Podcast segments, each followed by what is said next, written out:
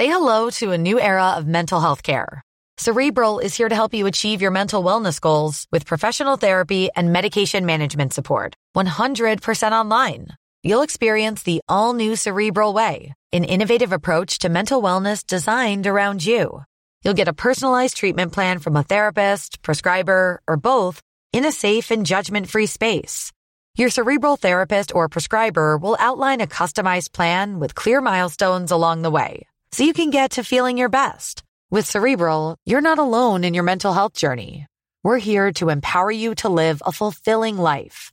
So take that first step towards a brighter future and sign up today at cerebral.com slash podcast and use code ACasts to get 15% off your first month. Offer only valid on monthly plans. Other exclusions may apply. Offer ends July 31st, 2024. See site for details.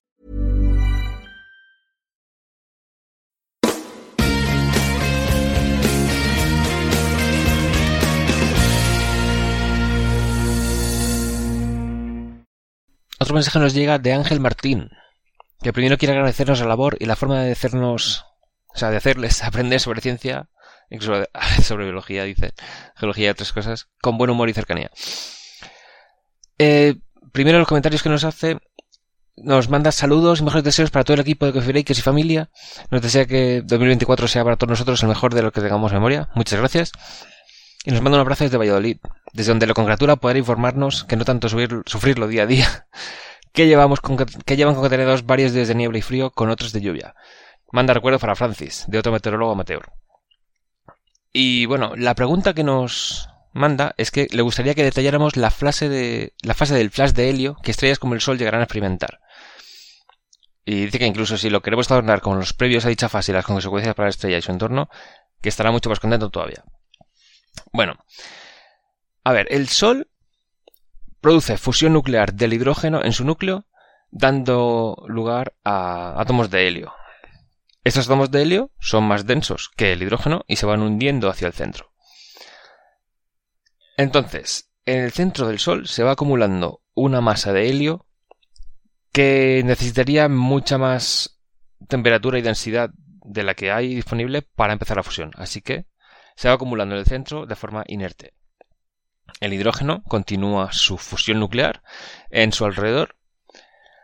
¿Y qué sucede? Que el helio, hemos dicho que es más denso, está aumentando la densidad y la presión en esta región, así que poco a poco la acumulación de helio en el centro hace que la fusión nuclear de hidrógeno a su alrededor vaya ocurriendo más deprisa.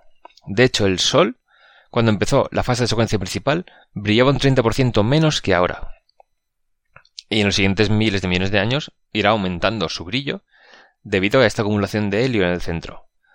Poco a poco, el aumento de densidad hace que la gravedad sea mayor, la presión sea mayor y el hidrógeno, que está fusionando en torno a este eh, remanente de helio en el centro, lo haga cada vez más deprisa.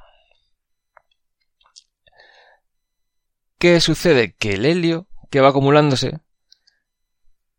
acaba llegando a unas presiones y temperaturas en las que, claro, eh, si no hubiera física cuántica, colapsaría sobre sí mismo.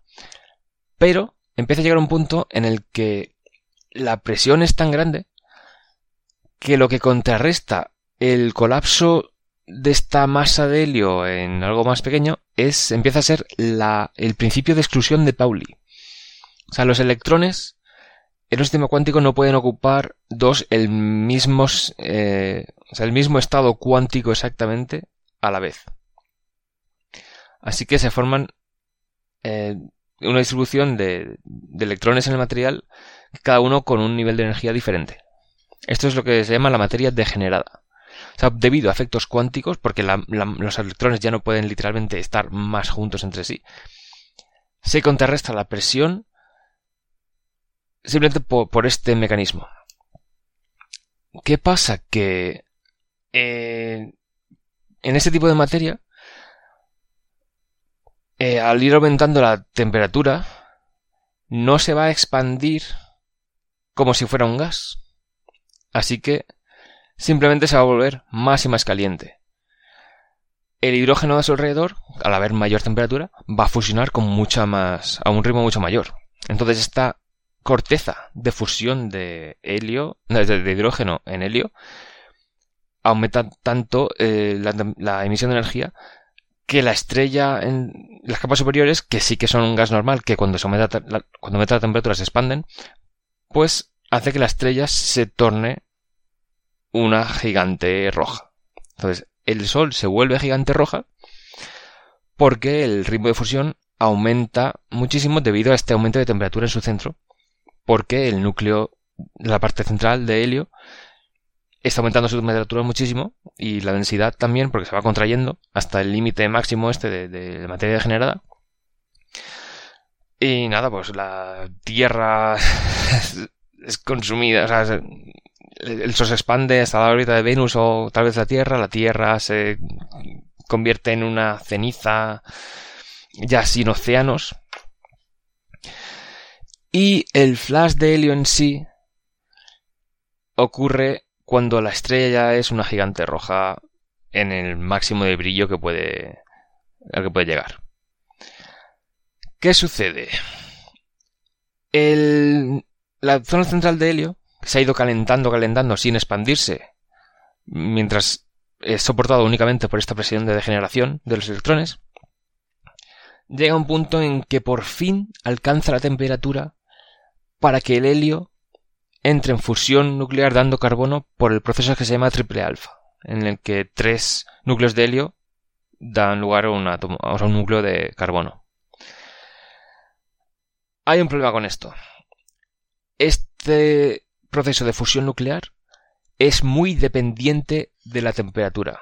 Creo recordar que el exponente de la temperatura en la ecuación era como elevado a 40 o algo así. Es una cosa brutal.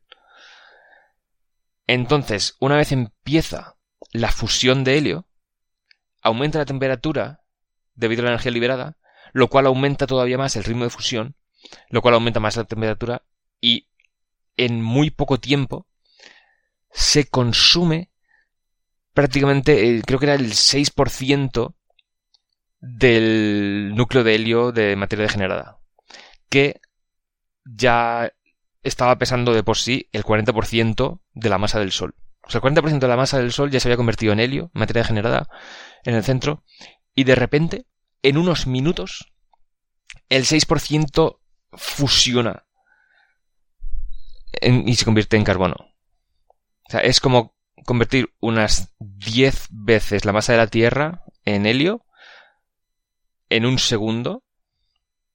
O sea, fusionar 10 masas terrestres de helio por segundo en carbono. Claro, este efecto es básicamente el núcleo de helio explota. Y esta explosión hace por fin que el núcleo de helio pueda expandirse, deje de ser materia degenerada y ya se convierta en un gas normal que con la temperatura ya sí que se expande. ¿Y qué sucede?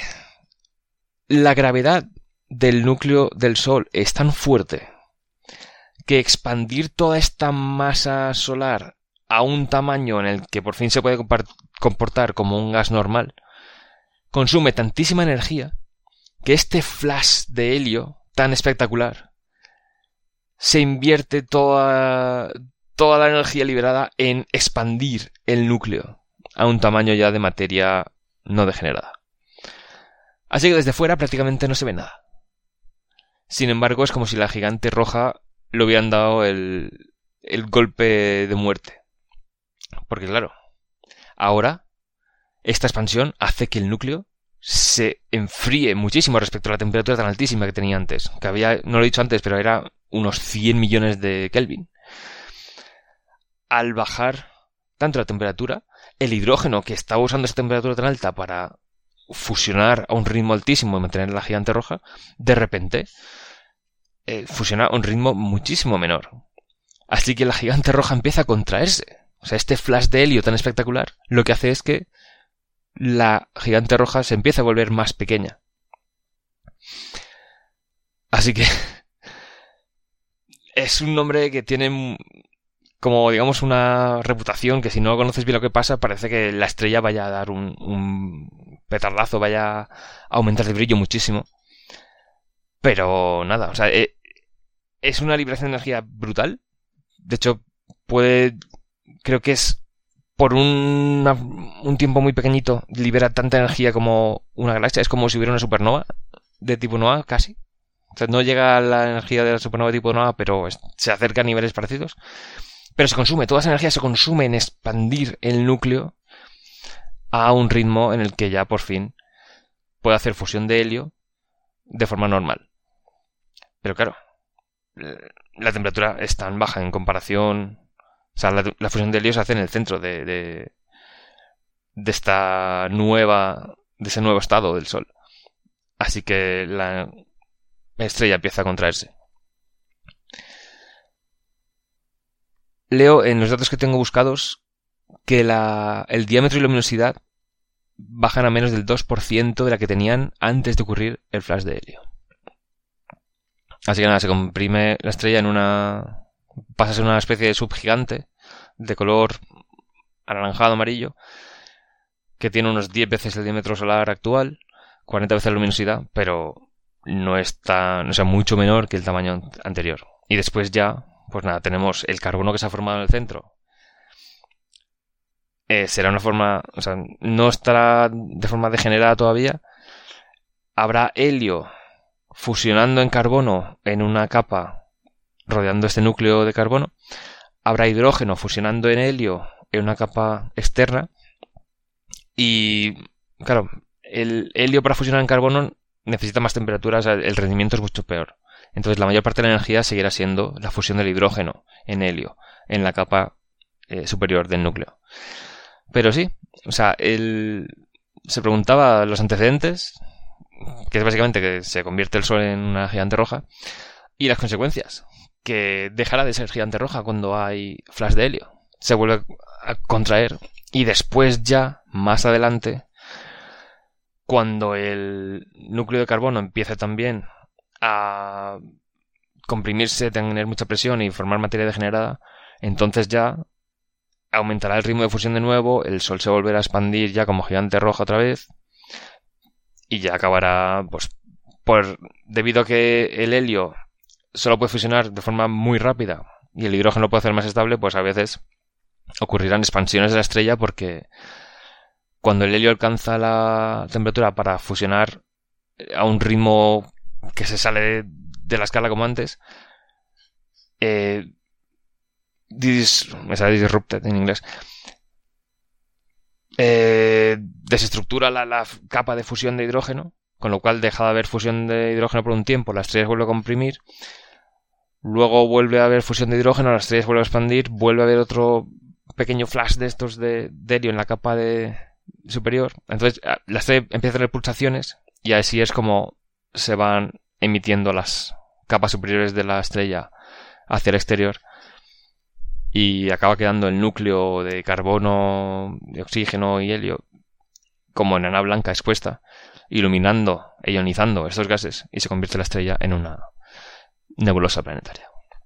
Pero sí, yo la primera vez que aprendí sobre el flash de helio mm, pensé que era una cosa súper espectacular y cuando leí más en profundidad de repente dices, uy, no, lo que pasa es lo contrario. Desde fuera de la estrella te enteras de que ha pasado el flash de helio porque la estrella deja de brillar tanto, se empieza a contraer, empieza ya a ser mucho menos espectacular que antes. Así que bueno, muy interesante aprender de esto. Te llevas una decepción cuando ocurre, pero es una fase de la, evolución de las estrellas. Una pregunta de Fénix, comparte el nombre con el mitológico animal. Eh, es muy buena, es una, la pregunta acerca de...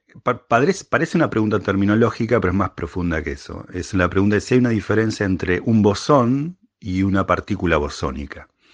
Eh, y digo que es una, pregunta interesante porque nos permite abrir muchas cosas. Eso es lo que hace una pregunta en particular interesante. permite abrir muchos, muchas notas al pie de diferente tipo. Por ejemplo, nos hace pensar, cuando hablamos de bosón, estamos hablando de partículas fundamentales o también llamamos bosones a, a cuasipartículas, a excitaciones de la materia condensada o también eh, a, a partículas compuestas como lo son los átomos. Y en efecto, la palabra bosón es algo muy general, porque uno habla de bosones eh, cuando se está refiriendo no necesariamente a una sola partícula, sino a un conglomerado de partículas. Uno puede hablar de, partículas compuestas eh, que tienen un spin entero y entonces Em, eso se comporta como un bosón, es decir, condensa, eh, forma pares, eh, o mejor dicho, no es que forma pares, los fermiones forman pares, pero justamente forman pares que se comportan como bosones. Entonces, yo, si tuviésemos que decir cuál es la diferencia esencial entre un bosón y una partícula bosónica, en realidad no la hay. Pero si queremos buscarla y queremos forzarla, yo diría, yo llamaría en lo personal una partícula bosónica cuando hablamos de una partícula fundamental. Pero esto no es tan así, porque a veces uno, cuando trabaja bajas energías, uno puede estar pensando en, una partícula compuesta, por ejemplo, entre un, entre un quark y, otro, y, un antiquark, y que se comportan como un bosón, y uno hablaría de si no la rompes, es decir, una partícula. Entonces, pero la verdad que no hay una distinción esencial, es puramente terminológica y no es que no es que a uno el profesor le va a decir, no, usted está refiriéndose a un bosón o una partícula bosónica, por no son lo mismo. No, en realidad uno puede usarlos indistintamente siempre y cuando sea cuidadoso con el contexto en el que lo está usando. Ahora sí, insisto con esto, si uno quiere forzar una diferencia entre las dos, un bosón es una idea mucho más general es eh, una, por ejemplo, una cuasi partícula, que no es una partícula fundamental, pero sí una excitación de la materia que se comporta como si fuera una partícula, un grumo que se propaga. Hay un montón de tipos de diferentes eh, cuasi partículas que uno puede considerar. Bueno, y a veces estas se comportan como un bosón, entonces uno llama eso un bosón, aunque sabe que íntimamente no es una partícula.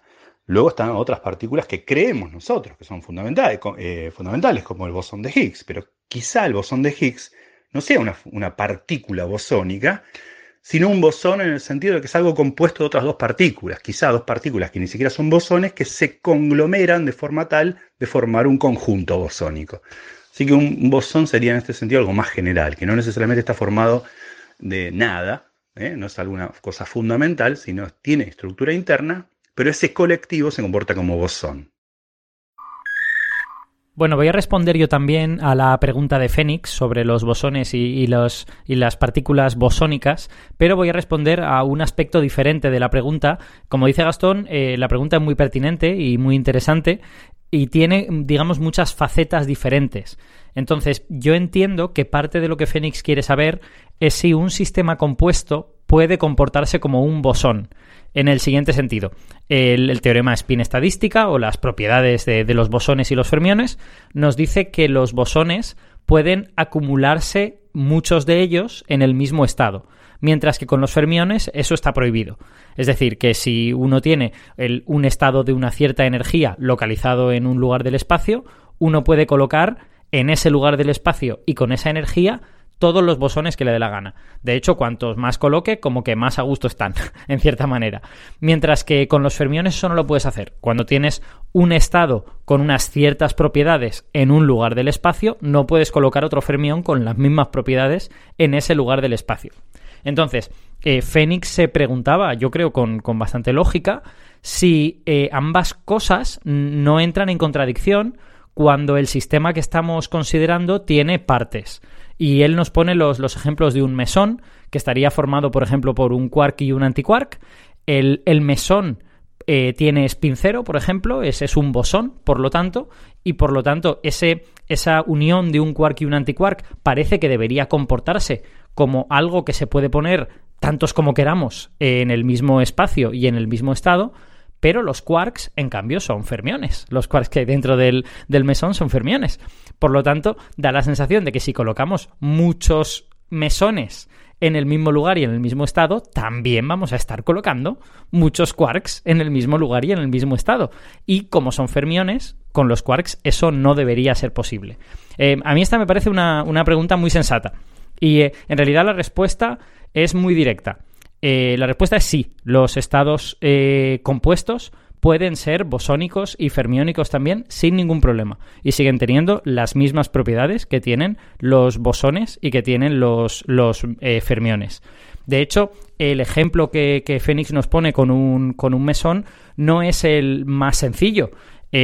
a día de hoy se hacen muchas manipulaciones con eh, conjuntos de átomos, que son bosones. Y la mayor parte de condensados de Bose-Einstein que se hacen, un condensado de Bose-Einstein es una nube de bosones que están todos en un estado o en, o en estados muy, muy similares, es un, están ahí condensados en el mismo estado. Bueno, pues la mayoría de condensados de Bose-Einstein que se hace, se hacen con átomos.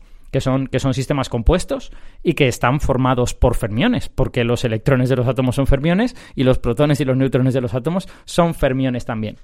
Por lo tanto, eh, fenomenológicamente y, de lo que leemos en los libros, ya le digo a Fénix que sí, desde luego, los sistemas compuestos pueden ser bosónicos y tienen las propiedades de los bosones, forman estos condensados.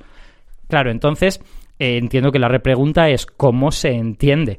¿Qué pasa si tú tienes un condensado de un montón de átomos bosónicos, todos en el mismo estado? ¿Qué está ocurriendo exactamente con los electrones de esos átomos, que son fermiones y que no deberían estar en ese estado? Vale, para entender esto tenemos que eh, cavar un poquito más profundo en lo que significa ser un bosón y ser un fermión. Solo un poquito más profundo, ¿eh? En realidad, en realidad no es, no es nada difícil, pero tenemos que escarbar un poquitín para poder entenderlo. Em, una cosa fundamental que a nivel matemático diferencia eh, bosones de fermiones es qué pasa cuando uno intercambia dos de esas partículas con la descripción matemática del sistema. Eh, nosotros estamos hablando todo el rato de sistemas cuánticos, desde luego, por lo tanto estos sistemas están descritos por una función de onda o si queréis por una onda. Hay una onda que, determina cuáles son las propiedades de nuestro sistema, ¿vale? Bueno, pues si, si tú tienes un sistema formado por bosones, eh, para no hacerlo complicado, digamos dos bosones, ¿vale? Eh, y tú te coges la función de onda de ese sistema, la onda que describe ese sistema, cuando tú intercambias los dos bosones, esa onda no cambia esa onda se queda exactamente como está, ¿vale? Eh, lo cual pues eh, nos hace la vida fácil y es bonito. Eh, ¿Qué pasa cuando en realidad de bosones tienes fermiones? Bueno, pues cuando tú tienes un sistema formado por fermiones, también tienes tu función de onda y tal y cual, puedes intercambiar tus dos fermiones y entonces la onda de ese sistema adquiere un signo menos. Es decir, es la misma, pero al revés. Se pone lo que, lo que era positivo negativo y lo que era negativo positivo. Eso en cuanto a la física no cambia nada, porque en los sistemas cuánticos la, la física, lo que podemos observar, que son las probabilidades, depende del módulo al cuadrado de esa onda con lo que haberle añadido un signo menos, cuando tú elevas al cuadrado te da lo mismo porque ese signo menos no lo vas a ver, ¿vale? Pero, bueno, es una propiedad matemática que diferencia eh, a nivel de cómo es la onda que describe el sistema cuántico, diferencia bosones de fermiones. Eh, ¿Por qué os explico esta, esta cosa aparentemente tan abstrusa para, explicar esta cosa de por qué los sistemas compuestos pueden ser bosones sin ningún problema? Pues por lo siguiente, imaginemos, volvamos ahora a nuestro eh, condensado de Bose-Einstein formado por átomos bosónicos, ¿vale? Esos átomos bosónicos obviamente tienen en su interior, digamos, eh, electrones que son fermiónicos, ¿vale? pero esos átomos bosónicos que están en un condensado están todos en el mismo estado, ¿vale? Y por lo tanto son indistinguibles los unos de los otros. Están todos en el mismo estado y todos en el mismo lugar. Con lo que yo puedo intercambiar dos de esos átomos y obviamente nada va a cambiar en ese sistema. Como es de esperar, es un condensado de Bose-Einstein, yo intercambio dos bosones, la función de onda no cambia. Nada cambia porque todos los átomos son indistinguibles, ¿vale? ¿Qué pasa si ahora quisiera yo intercambiar dos electrones individuales de dos de esos átomos. Bueno, para empezar, tendría que poder distinguir dos átomos diferentes, lo cual ya nos pone en un terreno un poquito eh, resbaladizo. Pero no pasa nada, digamos, digamos que lo puedo hacer, ¿vale? Digamos que cojo dos átomos y quiero intercambiar esos dos electrones. Esos electrones son fermiones. Por lo tanto, cuando los he intercambiado deberían darme un signo menos. Y aquí parece que volvemos a encontrar una contradicción, ¿no? Bueno, pues esta aparente contradicción se resuelve con otra de las propiedades fundamentales de la teoría cuántica y ahora ya llegamos al final de nuestro camino, que es la superposición. La superposición significa que yo puedo coger las ondas correspondientes a sistemas diferentes y simplemente sumarlas y tener una especie de combinación de las propiedades de todos esos sistemas. el típico ejemplo que se pone en la superposición es que yo puedo tener un electrón que está en un estado de superposición de estar en la habitación en la que yo me encuentro y estar en la habitación de al lado. ¿Eso qué quiere decir? Pues que la onda que describe ese electrón es una onda que tiene un poquito de, existencia, digamos, en esta habitación y otro poquito en la habitación de al lado. Es la suma de esas, de esas dos ondas. Bueno, ¿cómo esto nos resuelve el aparente problema de bosones y fermiones en los sistemas compuestos? Pues de la siguiente forma. Volvemos a nuestro condensado de Bose-Einstein formado por átomos bosónicos. Hemos dicho hace un momento que esos átomos han de ser completamente indistinguibles, porque están todos en el mismo estado y porque además los intercambio y a, esa, y a la onda de ese sistema no le pasa absolutamente nada.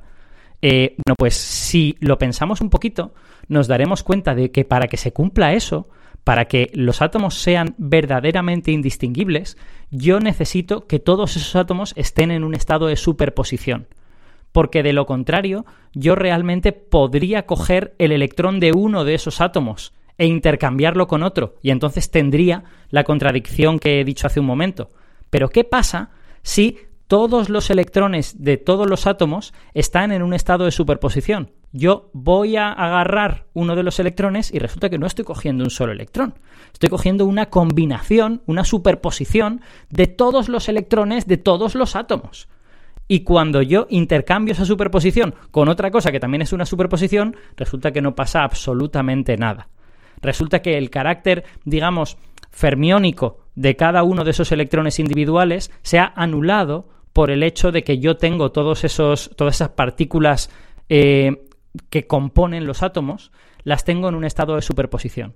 Y eso es lo que me permite que los átomos sean bosónicos y que formen un condensado bosónico. Ese, esa red de superposiciones que hace que yo no pueda realmente coger un electrón individual, intercambiarlo con otro y entonces ver que la función de onda adquiere un signo menos. Como están todos superpuestos, el, el, carácter fermiónico de esos electrones de alguna forma se ha diluido, ¿no? Y entonces yo, yo lo que tengo es un estado colectivo. Tengo mi objeto en ese, en ese condensado de Bose-Einstein son los átomos o incluso aún diría que es el propio condensado. Todo es un estado colectivo, todo está en un estado de superposición y por lo tanto yo no puedo trabajar con electrones individuales.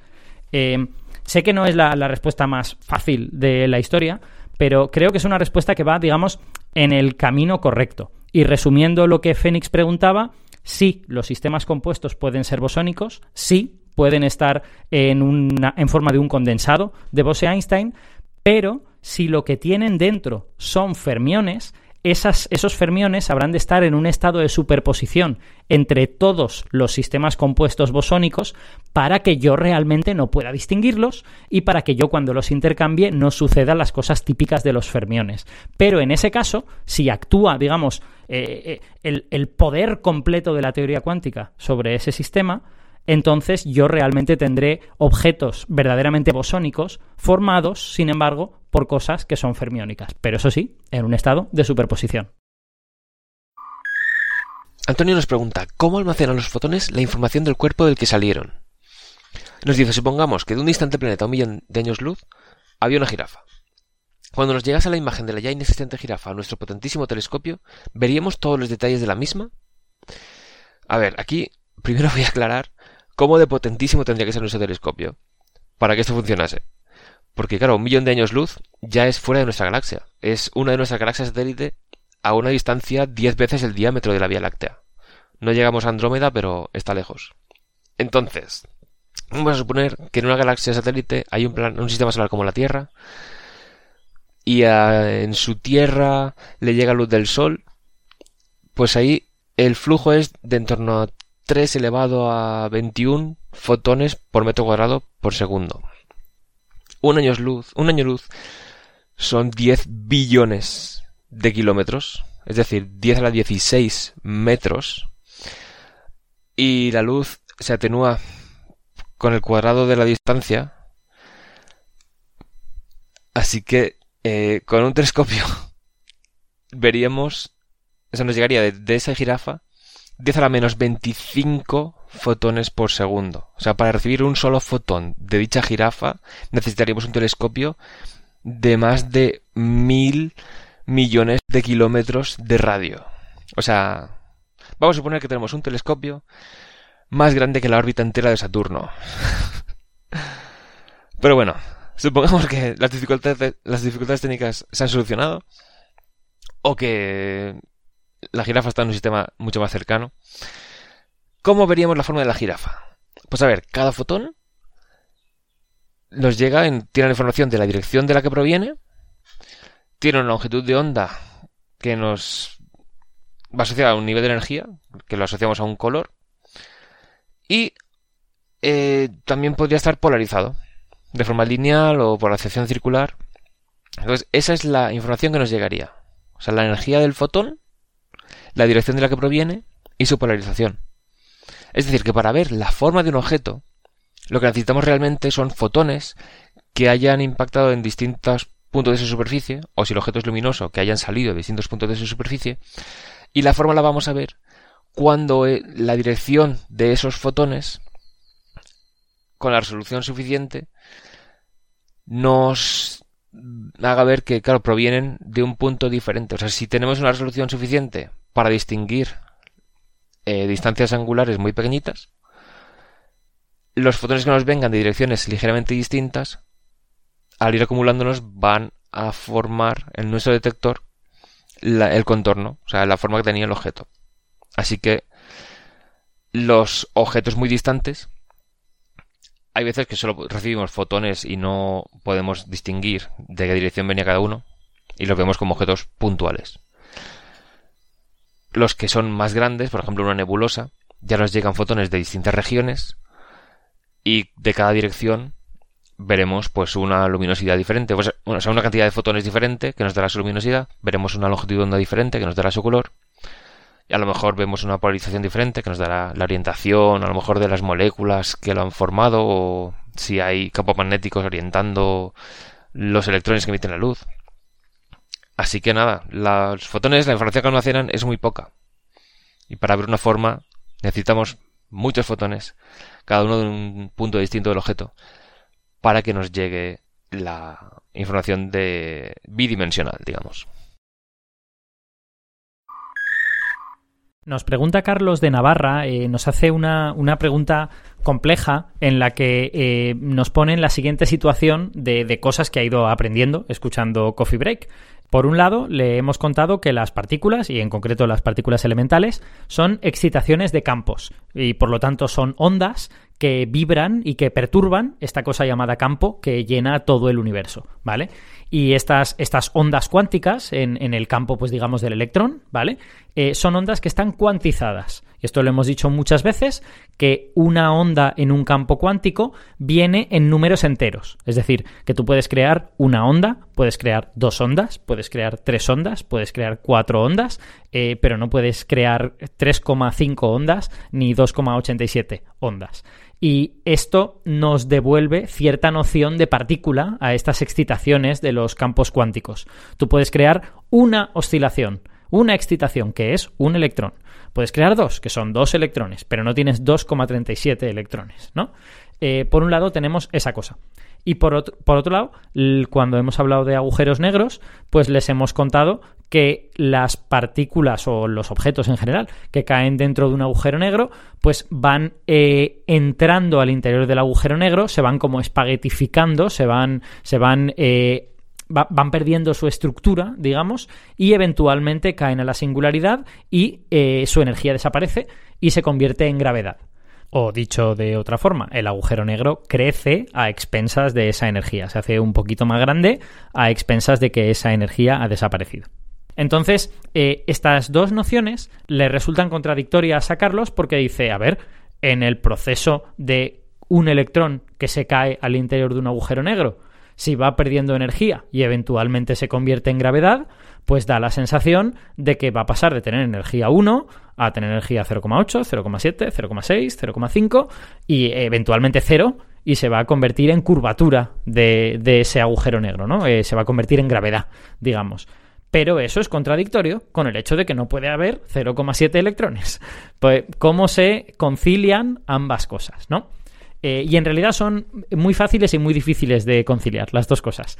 Eh, la respuesta definitiva no la tenemos, porque eh, se supone que todo lo que le ocurra a ese electrón, el proceso que transforma a ese electrón en gravedad, no es un proceso gradual. ¿Vale? Este es, este es, yo creo, el corazón de la respuesta a la, a la, pregunta de Carlos. El electrón no va entrando al agujero negro y perdiendo energía poco a poco y se va convirtiendo en medio electrón, 0,37 electrones, 0,18 electrones. No, eso no va ocurriendo.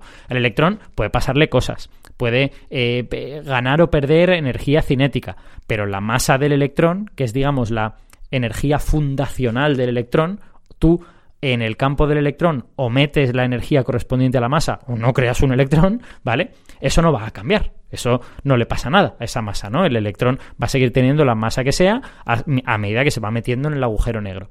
Con lo que, mientras atraviesa el interior del agujero negro, el electrón no pierde nada y aquí no tenemos ningún problema. La pregunta es, ¿qué ocurre para que esa energía desaparezca y el electrón se convierta en un poquito de gravedad y se haga un poco más grande el agujero negro? Bueno, pues esa es la, la pregunta a la que no tenemos respuesta. Es una, es una pregunta que solo sabremos responder cuando tengamos una teoría que nos explique la física del centro del agujero negro, que es donde esa cosa ocurre. Cuando la materia cae al interior del agujero negro y llega a lo que llamamos la singularidad en el centro del agujero negro, entonces sucede alguna cosa que transforma la energía de esa onda cuántica del electrón en gravedad. Y esa cosa que sucede, pues no la conocemos, porque no tenemos una teoría de gravedad cuántica eh, satisfactoria que nos lo explique algún día tendremos esa teoría. Y entonces ese centro del agujero negro al que cae el electrón ya no será un lugar misterioso que las leyes de la física no terminan de explicar y seguramente esa teoría nos contará cómo se transforma la energía de las cosas que caen en el agujero negro en gravedad. Pero eh, hasta ese momento, ese momento final, no lo podemos describir y, no sabemos exactamente cómo ocurre. Pero ahora, en todos los momentos anteriores no hay problema. Al electrón le pueden ocurrir muchas putadas. Mientras que al agujero negro puede subir, bajar su energía, puede espaguetificarse en el espacio, pueden ocurrirle un montón de cosas, pero no se convierte en 0,98 electrones y luego 0,82 electrones. Así que no pasa nada. Sigue siendo una excitación del campo del electrón y lo va a seguir siendo hasta que llegue a la singularidad, momento en el cual Mm, algo desconocido ocurre, que es lo que transforma esa energía en, digamos, curvatura del espacio-tiempo, en gravedad, y el agujero negro entonces crece un poquitín. Hola cientófilos, ¿qué tal? Ante todos, perdonen si no hablo un español decente porque soy un poquito guiri. Bueno, nadie eh, perfecto. Eh, yo tenía un, alguna um, inquietud alrededor de la cosmología cíclica conforme de Roger Penrose, que, un, que es mi debilidad, y quería saber si eh, dice realmente cosas tan diferentes de lo que dice, por ejemplo, el modelo de eh, Coleman y de Lucha sobre el, el hecho de que el universo podría decaer hacia un verdadero vacío. Eh, ambos modelos están modelados sobre un tipo de eh, relatividad que se llama de relatividad eh, especial de De Sitter y digamos que tiene cierto o sea se describe de forma geométrica. Entonces si es rescalado en perros no cuando ya no hay materia no hay masa rescalado eh, pura geometría, o sea, simplemente se escala la coordenada. Eh, es lo mismo, intuyo yo o infiero yo, de lo que dicen eh, Coleman y Derucha al, alrededor del decaimiento hacia el verdadero vacío, un estado vacío de energía inferior, ¿no? Porque se perderían toda la masa del mecanismo de Higgs, no habría masa. Entonces ahí también hay una lambda que haría que colapsaran de repente el universo. Entonces, el colapso eh, sin, sin materia del verdadero vacío en Coleman de lucha dice más o menos lo mismo del lambda del modelo de la cosmología cíclica conforme porque hay, hay también utilizan un modelo y una mm, un tipo de relatividad que es lo mismo son dos universos de Sitter uno es anti Sitter y otro es de Sitter, ¿vale? Mm, pero más o menos tendrían que ser lo mismo. Entonces, eh, quería saber si es así como vamos a acabar todo. Bueno, un saludo y perdone por la pregunta bastante rara. Hasta pronto.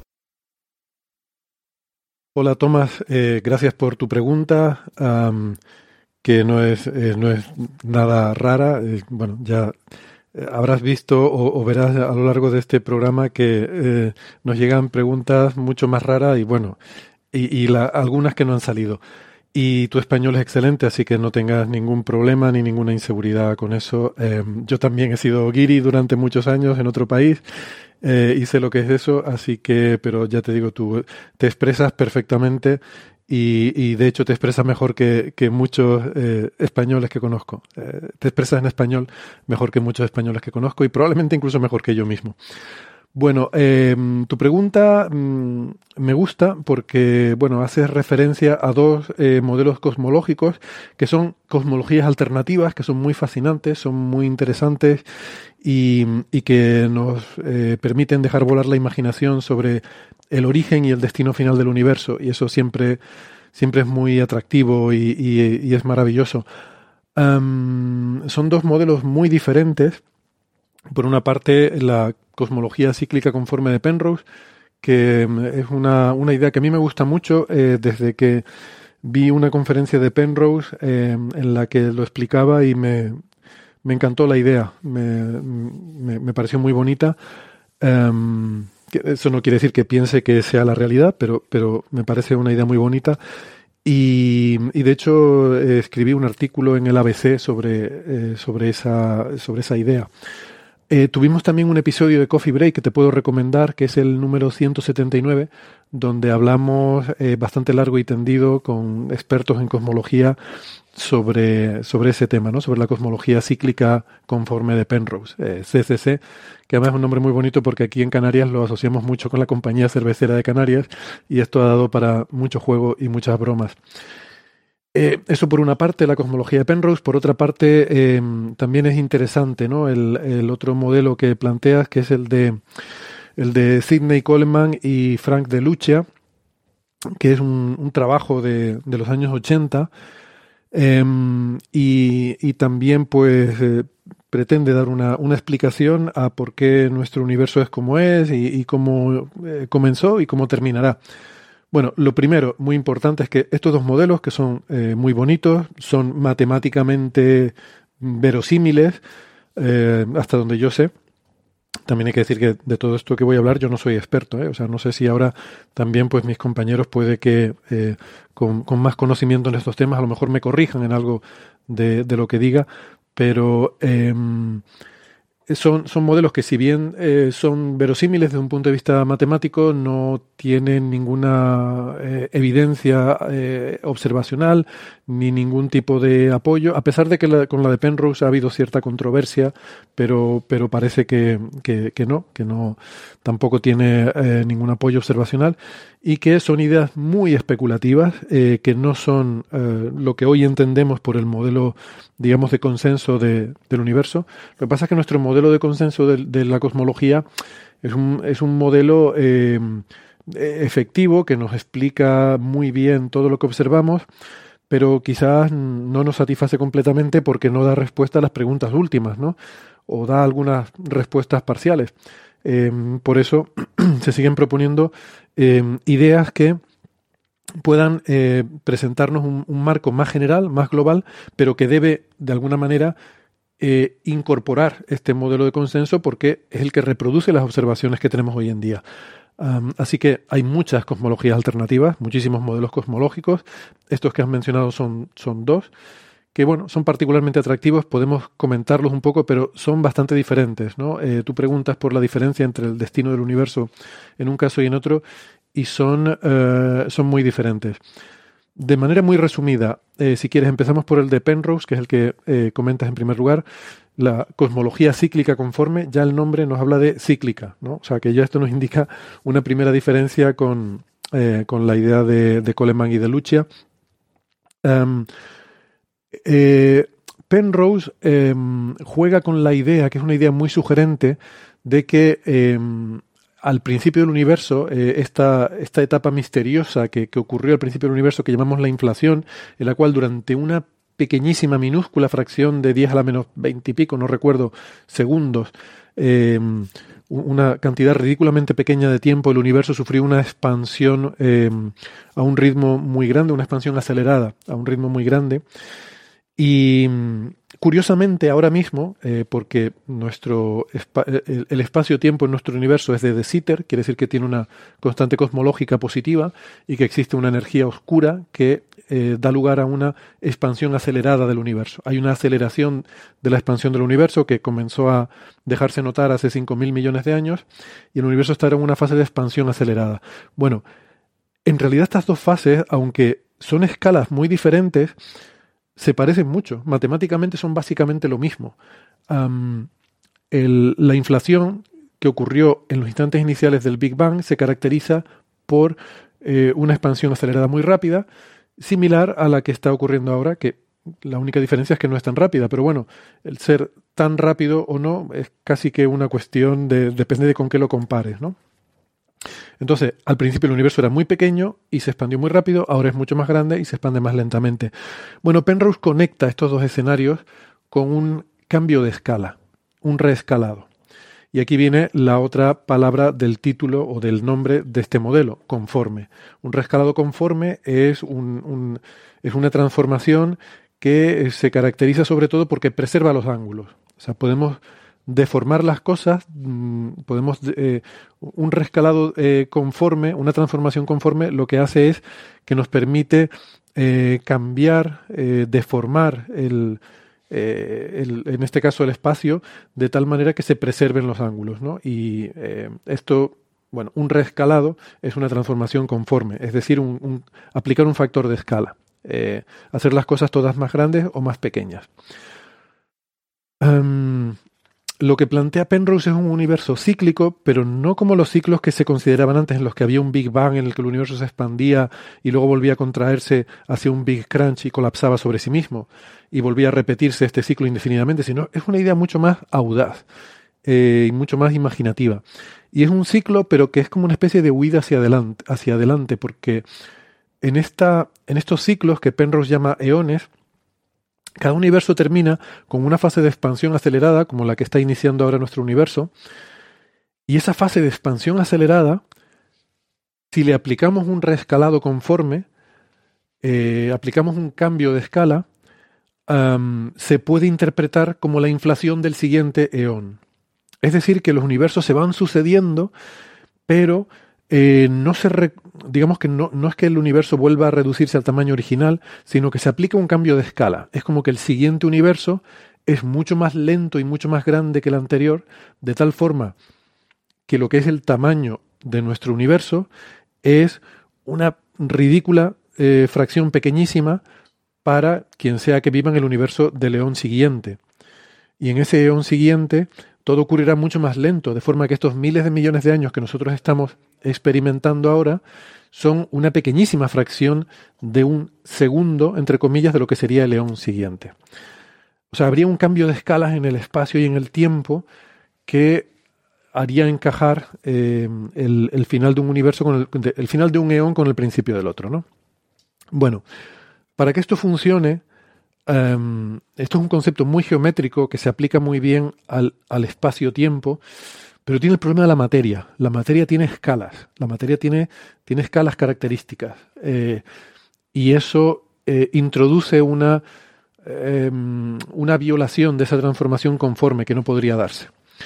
Em, entonces, lo que plantea Penrose es que realmente el, el león es tan enormemente largo que cuando eh, se da esa transición al siguiente eón, no es en un momento como el actual, en el que hay estrellas, hay gas, hay fotones, hay materia, hay densidad, sino que este eón, este universo evoluciona hacia lo que consideramos, lo que entendemos generalmente como su muerte térmica, que es un poco el, el final del universo tal como lo entendemos en la cosmología estándar.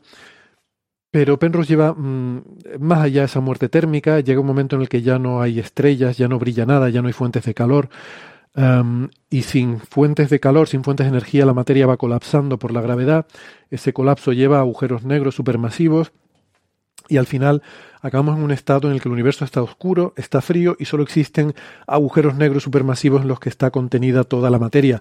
Eso, por supuesto, es un futuro muy, muy distante, eh, a un plazo mucho más largo que la edad actual del universo, no sé ahora el número, pero una barbaridad, una, una cantidad de, de billones de años que es inimaginable.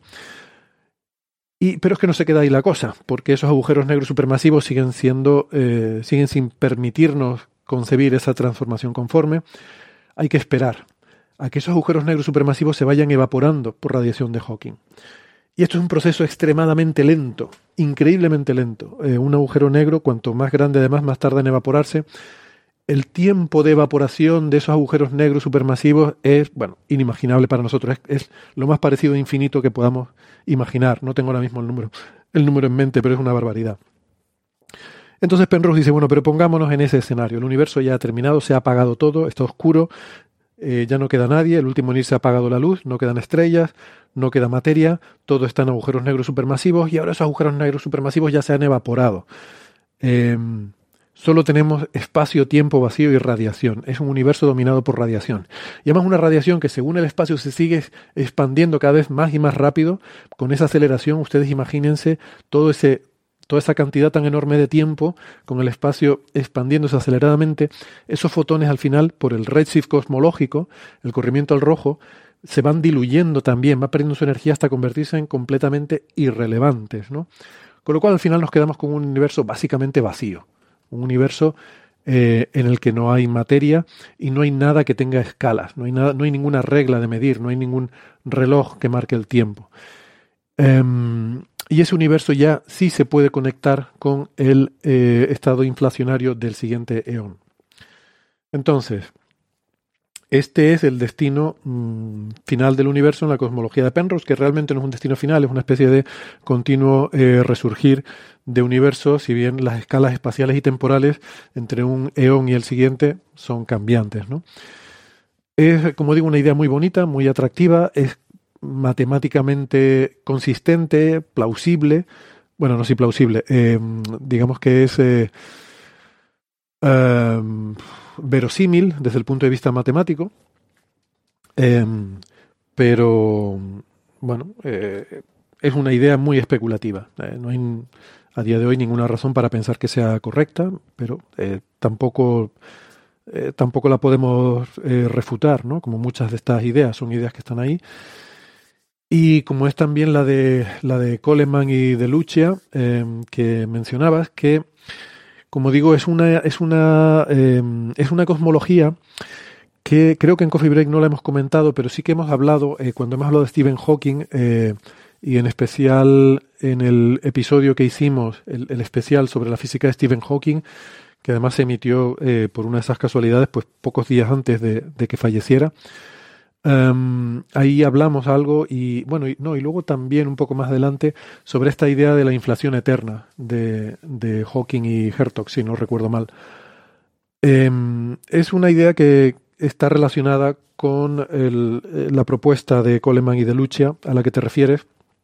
Y la idea es básicamente, de nuevo, volvemos a la inflación, que es ese gran misterio de la cosmología, de cómo empezó el universo, y en ese estado inflacionario que no sabemos por qué ocurre, pero podemos asociarlo a un campo em, que em, está relacionado con este proceso de, la inflación. Y la idea sería que ese estado inflacionario del universo sería el verdadero eh, eh, vacío, el, verdadero estado de mínima energía del universo. Ah, por supuesto, en cualquier, eh, cualquier campo que tenga un estado de... Bueno, y, y eh, supongamos que existe otro estado de mayor energía en ese campo, que es un estado metaestable. Eh, metaestable quiere decir que, em, que, es un estado, digamos, eh, bueno, lo hemos comentado a veces con la analogía de el potencial gravitatorio de una bolita que, pues en el suelo sería su estado fundamental, sería su verdadero su verdadero vacío, porque ya del suelo para abajo no puede pasar, ese es su estado de mínima energía, pero yo puedo tener la bolita encima de la mesa. Entonces, mientras yo la tenga encima de la mesa, la bolita está eh, con una energía superior, eh, una energía gravitacional, una energía potencial gravitacional superior a la que tendría en el suelo, pero no cae al suelo porque la mesa le impide caer. Entonces esta se llama un estado metaestable, es decir, mientras esté ahí está bien, pero no es el verdadero estado fundamental. Hay un estado todavía más bajo, pero hay una prohibición que le impide llegar a ese estado fundamental y por tanto tiene que quedarse ahí. En este caso la prohibición es la mesa, ¿vale? Pues esto sería algo así, solo que en cuántica sabemos que em, las barreras se pueden, se pueden saltar por efecto túnel. Eh, hay una cierta probabilidad de que una partícula que esté en un estado metaestable pueda, por efecto túnel, em, alcanzar el estado de verdadero vacío. Es, bueno, improbable, eh, cuánto de improbable depende de, de, la situación en concreto, pero puede darse. Transcurrido el tiempo adecuado, una partícula puede eh, decaer a su estado de verdadero vacío.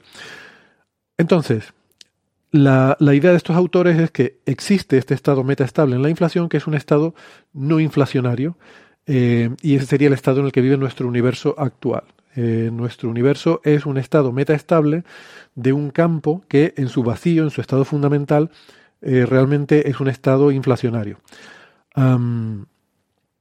la, claro, el, el problema de, de esta situación es que podemos, bueno, por, por lo que acabamos de comentar, podemos imaginar eh, que en este universo que se encuentra en el estado metaestable, ocasionalmente las fluctuaciones cuánticas darán lugar a la nucleación de burbujas que em, en las que ese, ese, falso vacío que es metaestable eh, eventualmente pues decae al verdadero vacío. Eso ocurre en un punto en concreto del campo eh, y ese punto se convierte en una semilla de nucleación de una burbuja que em, eh, en, pues en, esa burbuja se, se, se, produce, digamos que el, el, campo eh, se, desciende a su estado fundamental, se vuelve al estado inflacionario y esa burbuja además em, se, se, propaga a la velocidad de la luz, haciendo que, que cada eh, los puntos a, su alrededor, cuando un punto decae al estado fundamental, eh, hace que los puntos a su alrededor también decaigan al estado fundamental, generando una burbuja que se expande a la velocidad de la luz. Entonces, estas burbujas podrían darse con una pequeña probabilidad en cualquier punto de nuestro universo y comenzarían a expandirse a la velocidad de la luz. Y dentro de esas burbujas tendríamos un eh, un campo asociado a la inflación en un estado diferente al estado eh, del vacío mm, de, nuestro universo normal. O sea que ahí estamos hablando de, eh, para entendernos, de que tendríamos unas leyes físicas diferentes. al pasar del falso vacío al verdadero vacío, al pasar del estado metaestable al nivel fundamental, podrían cambiar las constantes de acoplamiento de los campos, podrían cambiar las leyes de la física de una forma que somos incapaces de predecir porque cambian las propiedades del vacío. Cosas como la masa de las partículas podría cambiar, las constantes de acoplamiento, las fuerzas fundamentales, eh, todo eso depende del campo escalar eh, subyacente. ¿no? Entonces, em, claro, este evento para un observador eh, que, que sea alcanzado por esa burbuja del verdadero vacío sería catastrófico. habría una transición a un, a un, nuevo vacío que alteraría totalmente la materia. digamos que la, pues lo normal sería que se destruyera la materia tal como la conocemos. O sea, sería una especie de burbuja de destrucción que, que de repente aparece en un punto del universo y se, se, expande a la velocidad de la luz y por tanto no la puedes ver venir, porque no puedes recibir ninguna información de que está viniendo antes de que te llegue la propia burbuja, ¿no? Así que desde ese punto de vista es un poco inquietante este pensamiento. Pero bueno, por otra parte, sabemos que el universo ha existido por lo menos durante casi 14.000 millones de años, así que la probabilidad de que nos vaya a llegar una burbuja mañana es terriblemente improbable. Terriblemente baja esa probabilidad, aunque solo sea por argumentos como el, el argumento de Gott. Em, de hecho, lo razonable es pensar que si eso pudiera ocurrir, que es una idea muy especulativa, ese, ese evento, eh, según la teoría, es tan extremadamente improbable en un instante de tiempo dado que bueno, el tiempo para que, que hay que esperar para que eso ocurra puede ser exponencialmente largo, eh, muchísimo mayor que la edad actual del universo. ¿eh? Así que, no, no es algo que nos tenga que preocupar, digamos, a corto plazo, ¿no? ni a corto, ni a medio, ni a largo plazo, ni nada. Eh, estamos hablando de destinos finales del universo que, que están, es algo que está muy desacoplado de las preocupaciones humanas. Pero em, el, el, tema, al igual que en el caso de la de Penrose, estamos hablando de escalas temporales inimaginablemente largas en las que ya probablemente no existan estrellas, no exista energía, no existan fuentes de energía y no exista vida en el universo. entonces, de lo que estamos hablando es de dos formas de ver el final del universo que son, creo que, bastante diferentes, ¿no? Em, esto, esto se lo llama muerte por burbuja o catástrofe del vacío. Y, y, es diferente a la idea de Penrose, que es quizás un poco más optimista en el sentido de que nos vende la esperanza de que luego hay otro eón, porque hay una cierta eh, repetición en, este ciclo eh, cósmico de Penrose. Eh, así que son, dos destinos muy diferentes.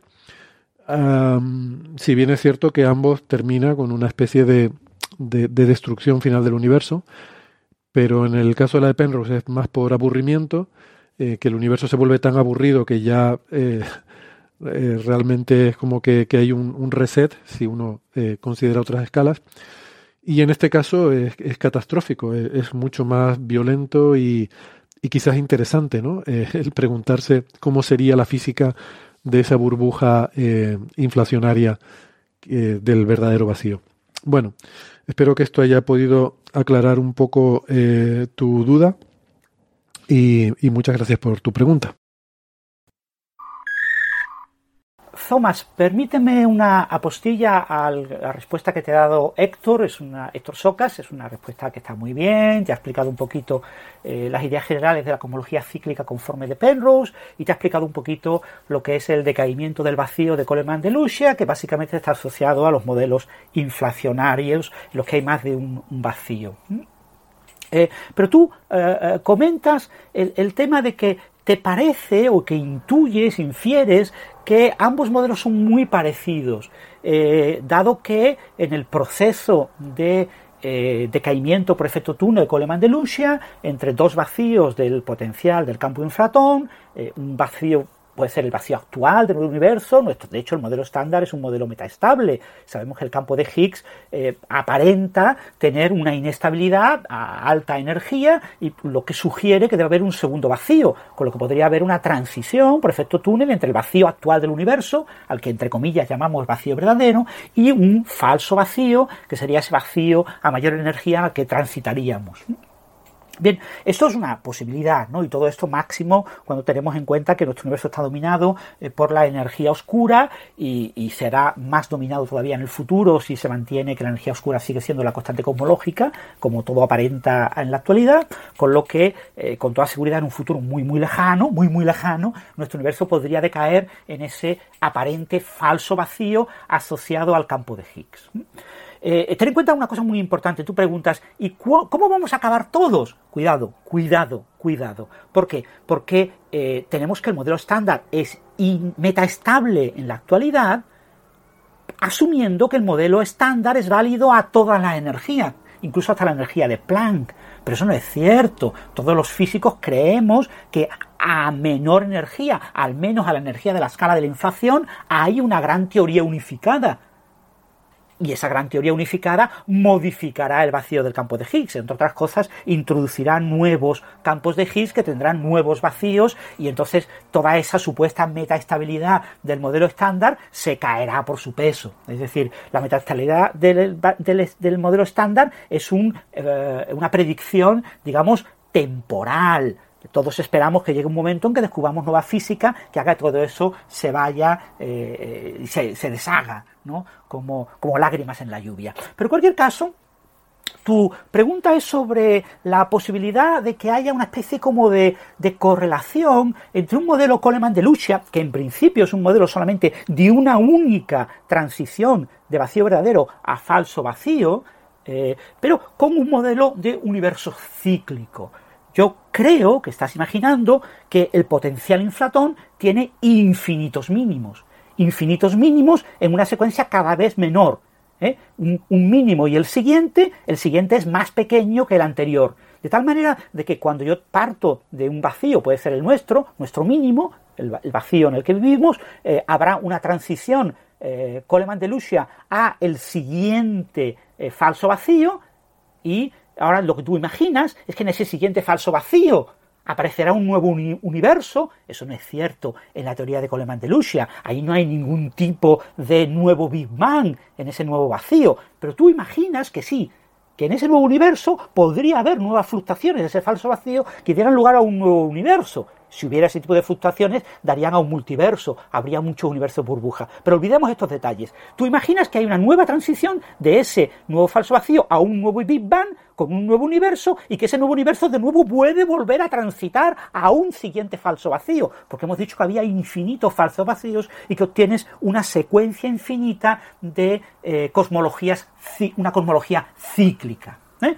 Y eso te recuerda a la cosmología cíclica conforme de Penrose. Entonces tú dices, claro, eh, Penrose introduce un campo conforme, el campo clave de la cosmología de Penrose es un campo conforme, como muy bien ha explicado Héctor. Y tú dices, claro, el a alta energía, ese, ese, falso vacío está a alta energía, el campo de Higgs no está en su mínimo, no tengo transición de eh, fase eh, asociada al Higgs, y por lo tanto todas las partículas en ese otro universo, en ese falso vacío, todas las partículas son partículas sin masa. Tú imaginas, claro, si son sin masa, entonces tengo un comportamiento de campo cuántico conforme. Luego tiene que ser lo mismo, tiene que ser lo mismo Coleman de Lucia que Penrose. Pues no ¿Por qué? Porque hay una gran diferencia entre ambos modelos. Y tenemos que recordar, tenemos que recordar, no sé si has leído el libro de Penrose, espero que sí, el libro de Ciclos en el Tiempo, eh, es un libro que está muy bien, una nueva extraordinaria visión del universo, subtitula Penrose. Eh, en ese libro, cuando lo leas, te das cuenta de que la mitad del libro se dedica a estudiar el problema de la entropía. El problema de la entropía, pero en la respuesta de Héctor, Héctor no ha mencionado la palabra entropía. ¿Por qué no ha mencionado la palabra entropía cuando es la clave de la propuesta de Penrose? Recuerda eh, que ya Friedman, Friedman a principios del orden, de 1922 o por ahí, eh, Friedman nos propone un posible modelo cíclico, un universo eterno que pasa eh, de un estado Big Bang eh, crece la expansión hasta un máximo y decrece hasta un Big Crunch, que después renace como un nuevo Big Bang y vuelve a decrecer en un Big Crunch y Big Bang, Big Crunch, un universo cíclico eterno. Y eso a Friedman le satisface porque no hay un creador del universo. Eh, al ser un universo infinito y eterno, no hay un momento de la creación. El momento de la creación es puramente accidental. Pero ¿qué problema tiene la propuesta de Friedman? La entropía. La entropía. La entropía porque la entropía crece por la segunda ley de la termodinámica. En un modelo cosmológico tienes que tener en cuenta la entropía del contenido, de la densidad energética, de lo que contiene el universo, si tú quieres decir, llamarle así, de la materia y la radiación, pero también la entropía del espacio-tiempo. Y como el espacio-tiempo se expande, la entropía asociada a una cierta volumen del espacio-tiempo, que depende del área de la superficie eh, que acota dicho volumen, eh, según las eh, ideas actuales de extender la entropía de los agujeros negros de, Hawking y Bekenstein al propio espacio-tiempo, la entropía del espacio-tiempo crece. Es decir, que desde el Big Bang hasta el Big Crunch, en el modelo de Friedman, la entropía ha crecido. Entonces, cuando renace el universo después de ese Big Crunch en un Big Bang, nace un Big Bang en un universo de alta entropía inicial. El estado inicial es ya de muy alta entropía, con lo que ese universo es muy distinto de un universo que empiece a baja entropía como el nuestro. Es un universo muy distinto, entre otras cosas tiene una vida muy corta, mucho más corta. Pero que claro, ese Big Bang vuelve a ser un Big Crunch en ese universo de vida corta, pero vuelve a haber un Big Bang en tu propuesta de cosmología cíclica eh, de tipo Coleman de Lucia. Y ahora partimos de un estado aún más grande de entropía. Pero una entropía realmente no, exagerada. Luego ese universo también tiene una vida extremadamente corta. Entonces en muy pocos ciclos ese universo acaba surgiendo un universo de vida extremadamente corta, tan corta que no hay continuidad del universo cíclico se rompe la secuencia de universos cíclicos. La entropía virtualmente diverge, se vuelve infinita. Ese es el problema del modelo cíclico de Friedman, que no es compatible con la termodinámica estadística si la podemos aplicar a la gravitación y no solo al contenido. Eso nos lo planteó Tolman en 1934.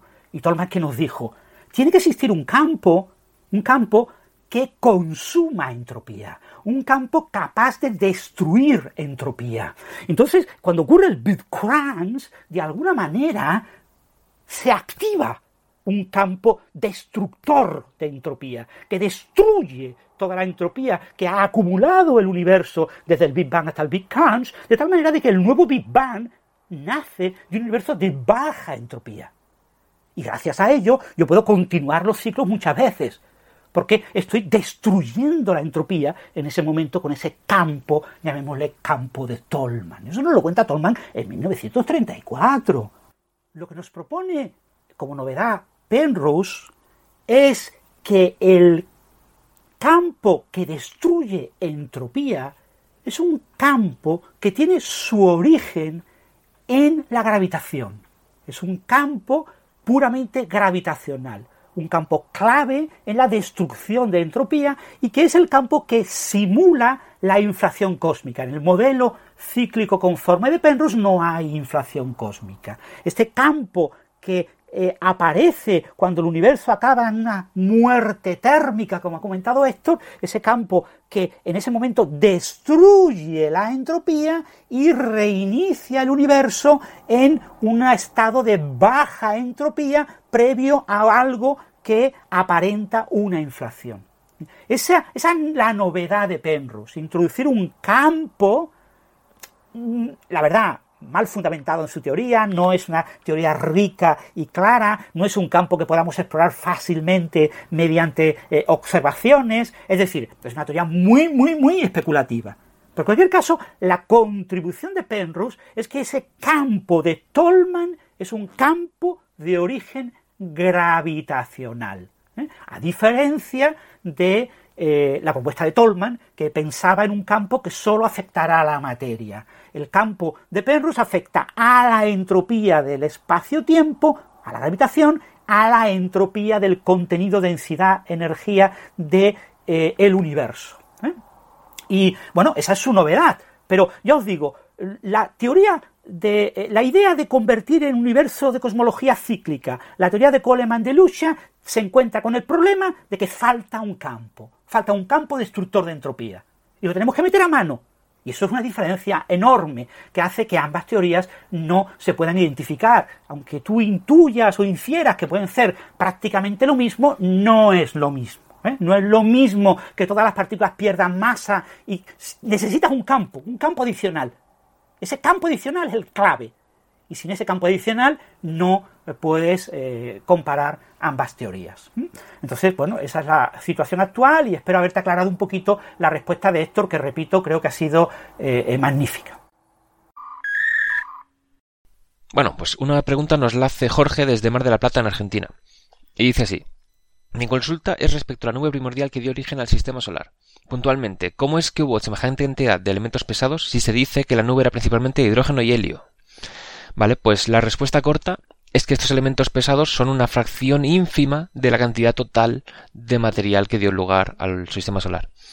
Es decir, la mayor parte de la nube primordial es de hidrógeno y helio, pero tenía ciertas trazas de elementos más pesados formados por estrellas, o sea, el núcleo de estrellas anteriores que los, eh, los liberaron al medio interestelar, o alguna supernova que estalló y la nube de gas en expansión colisionó con nuestra nube primordial, haciendo que los elementos pesados se incorporaran a ella. Lo que ocurre es que, claro, para formar planetas, cuando colapsa la nube, la mayor parte del hidrógeno y helio se acumula donde hay suficiente gravedad para que estos no escapen, porque son los elementos más ligeros. Entonces, en el centro del pozo gravitacional, que es donde se formaba el propio Sol, ahí sí que se fue acumulando bastante gas en, en torno a los planetesimales que luego darían lugar a Júpiter y Saturno, por ejemplo, estos sí que fueron acumulando bastante materia porque se formaron en zonas donde el hielo de agua podía condensarse, con lo cual tenían mucho más material que los planetas más interiores. y ahí también, por el proceso gravitacional tan intenso, pudieron acumular gases. Entonces, el helio que no reacciona con nada y el hidrógeno que no reaccionó, o sea, parte del hidrógeno formó agua con el oxígeno y otros compuestos con otros elementos. Ese se quedó formando parte del el disco de gas, pero como el Sol al ir comprimiéndose se iba calentando y iba liberando energía de afuera, y después ya con la fusión nuclear, la luz y el viento solar fueron empujando el gas que quedaba en este disco, pues los elementos más ligeros que no se incorporaron a los planetas fueron barridos por la luz y energía del Sol hacia afuera. Entonces, en el Sol, la composición sí que es mayoritariamente hidrógeno y helio, en Júpiter también, en Saturno también, pero el resto de los planetas, pues el hidrógeno y el helio, como son tan ligeros, no llegaron a acumularse ahí, escapaban enseguida. Entonces, la proporción de elementos pesados en la Tierra y los planetas rocosos es mucho mayor que la que había en la nube primordial. Aunque en origen fuera una fracción ínfima. Lo que pasa es que los elementos mayoritarios son demasiado ligeros y no se incorporaron a los planetas. Otra pregunta que quería responder es aquella que comienza preguntando cuál es la ventaja o eh, la razón de ser, cuál es la conveniencia, creo que es la, pregunta, de pensar a la gravedad como la curvatura del espacio-tiempo. En realidad no hay una conveniencia, más que aquello que es estético formal. Es muy lindo pensarlo así, porque qué interesante pensar una fuerza como la curvatura del espacio en el que nos movemos, pero no hay una conveniencia, más que el hecho de que es así, ese es el punto. No es una cuestión de conveniencia. No es que pensar a la gravedad como lo hizo Einstein es una forma más linda, más conveniente, más útil que aquella que habían elegido otros físicos como Newton. No, la de Einstein es correcta y las otras son eh, equivocadas. Es decir, resulta ser que es así, que, la Einstein no, no, solamente nos propone, che, pensemos a la gravedad como si fuera la curvatura del espacio-tiempo. Einstein descubre que la gravedad es la curvatura del espacio-tiempo. Eh, y esto hace que, en efecto, pensarlo de esta manera lleva a predicciones cualitativas y cuantitativamente distintas. Los cuerpos, por ejemplo, la órbita de Mercurio se comporta de una manera diferente a la teoría newtoniana. ¿eh? Es decir, Einstein no nos propone solamente, eh, pensemos de esta manera la gravedad, sino que Einstein descubre que, en efecto, es así. Después, bueno, queda a nosotros pensar si hay una razón de ser para eso, si todas las fuerzas de la naturaleza también tendrán una interpretación en términos geométricos, o si acaso esto nos está diciendo, che, hay que buscar por ahí, quizá esto nos está dando un indicio de cómo pensar las fuerzas la naturaleza, ese es otro, tema. Pero no, no es que hay necesariamente una conveniencia en pensarlo así, es así.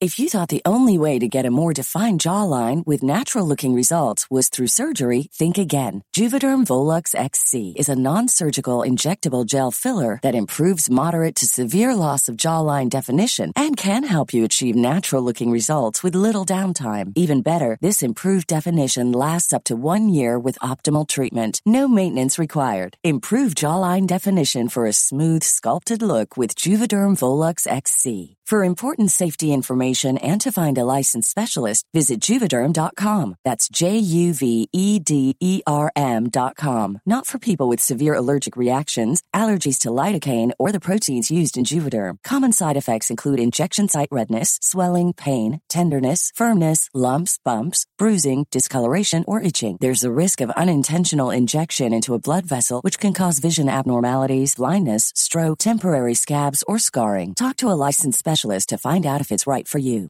Introducing Wondersuite from Bluehost.com.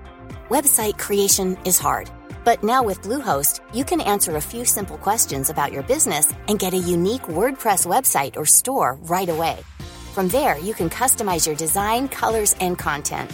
And Bluehost automatically helps you get found in search engines like Google and Bing.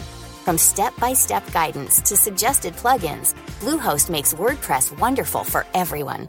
Go to bluehost.com/wondersuite. Nos envía esta pregunta un poco diferente eh, Manolo. Eh, dice así: Sabiendo que estáis preparando un especial de preguntas de oyentes, me animo a enviaros una duda que hace tiempo me ronda. Me gustaría saber cómo organizáis vuestro tiempo laboral los científicos en nuestro país. Me explico. A lo largo de estos años, Héctor ha contado que es investigador del IAC, el Instituto de Astrofísica de Canarias, especializado en física solar y como tal entiendo que tendrá asignados sus proyectos de investigación relacionados con el tema. Pero adicionalmente estuvo investigando de forma paralela en marcadores tecnológicos a raíz de unos cálculos de servilleta y en otra ocasión, creo que todavía está en ello, en la búsqueda del planeta 9. Este tipo de iniciativas son magníficas y me encanta que un científico tenga el margen de maniobra suficiente para meterlas en su ronda laboral, pero en su rutina laboral, pero ¿cómo está orquestado? ¿Hay que pedir un permiso especial para investigar algo que sale de tu ámbito?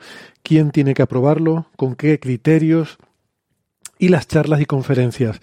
Entiendo que también hay que dedicar un tiempo a prepararlas y luego a ejecutarlas. Y no digamos si encima eso supone algún desplazamiento. Esto también está dentro del horario laboral. No quiero ser impertinente, es pura curiosidad sobre el sistema científico en nuestro país. Muchas gracias y un afectuoso saludo de un fiel seguidor desde el programa 1. Feliz año. Bueno, eh, por supuesto que no es impertinente, es muy pertinente la pregunta. Eh, gracias por, eh, por tu pregunta, Manolo. Feliz año a ti también. Si te parece, voy a dejar que primero te dé una respuesta general Isabel Cordero eh, sobre cómo están organizados este tipo de cosas eh, en general en la investigación en España. Y luego, puesto que preguntas eh, específicamente por mi caso, pues te puedo dar mi, visión y mi perspectiva sobre, sobre este tema. Em, vamos con la respuesta de Isabel Cordero y luego te cuento yo algo. La organización del tiempo depende mucho del tipo de centro en donde se trabaja. Y, por ejemplo, no es lo mismo estar en un instituto de investigación donde, por ejemplo, trabaja Héctor Soca a estar en una universidad donde, donde trabajo yo, por ejemplo. También depende mucho de la posición que una persona está ocupando. Una persona que está haciendo la tesis suele tener dedicación exclusiva a investigar en un tema central más o menos sólido, más o menos seguro, y eh, siendo guiada por una o varias personas que le están dirigiendo la tesis doctoral. Suele tener algún margen para otros proyectos, pero esto depende en gran medida de las personas que están dirigiendo la tesis. Y en mi caso, por ejemplo, tuve más libertad de lo que suele ser habitual, pero creo que también vino como consecuencia de que las primeras publicaciones aparecieran pronto y había margen para explorar otras ideas aunque no hubiera éxito. Y en general, en mi caso, funcionaron bastante bien todas las líneas, pero esto depende muchísimo de, de, cada persona y de cada momento y de cada proyecto. Una persona, por ejemplo, que tenga un contrato postdoctoral suele tener eh, dedicación exclusiva a investigar y es su propia responsabilidad principalmente decidir cómo organizar su tiempo y en qué proyecto aunque a veces suele haber también un compromiso de dedicar parte del tiempo de trabajo en un proyecto con más personas del sitio donde está haciendo eh, esa estancia postdoctoral. Normalmente son personas que tienen mucha presión y el entorno en donde se esté influye mucho. Y normalmente llevas varios proyectos a la vez para asegurarte de que alguno salga más o menos bien. Y luego, por ejemplo, alguien con una posición permanente, pues tiene menos presión para publicar, suele tener mucho más margen para decidir en qué proyectos eh, pone tiempo, pero también suele tener una carga de trabajo burocrático, o sea, aquí estoy incluyendo informes, solicitud de proyectos, memoria de investigación o docencia anuales, muy, muy elevado. Y también aquí tengo que decir que la burocracia a todos los niveles de instituciones locales, regionales y nacionales, pues no, no suele ayudar demasiado. También suelen tener a personas más jóvenes, científicamente hablando, bajo su responsabilidad y entonces también tienen que valorar el riesgo de los proyectos de investigación que tienen estas personas más jóvenes. Eh, en los casos de, gente que esté en una universidad con responsabilidad de dar clases, por ejemplo, en, en mi caso en realidad a mí me pagan principalmente por dar clases. Pues aquí tienes que cuadrar y no siempre es sencillo responsabilidades docentes con investigación y ya si está un poco loco, pues con divulgación, comunicación o transferencia en un sentido muy amplio. Y en cuanto a responsabilidades docentes, pues tienen las clases, la preparación de ejercicios y exámenes, correcciones, coordinación de cursos, coordinación de prácticas externas, proyectos de innovación docente, trabajos finales de grado de máster, vamos, tienes para aburrirte de todas las cosas que, que puedes hacer.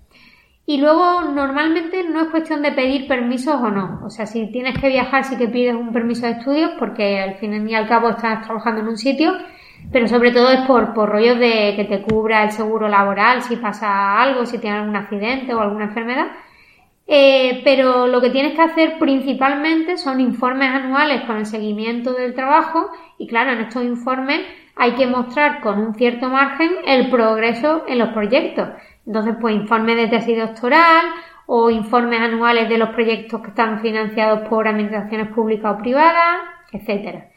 Y luego el número de ideas en las que estás trabajando, pues depende mucho de las personas con las que colaboras y del carácter de cada uno. Eh, si yo creo, por ejemplo, que una idea es bastante segura de cara a que funcione, la intento compartir con alguien joven que tiene normalmente bastante más tiempo que yo y que me puede ayudar.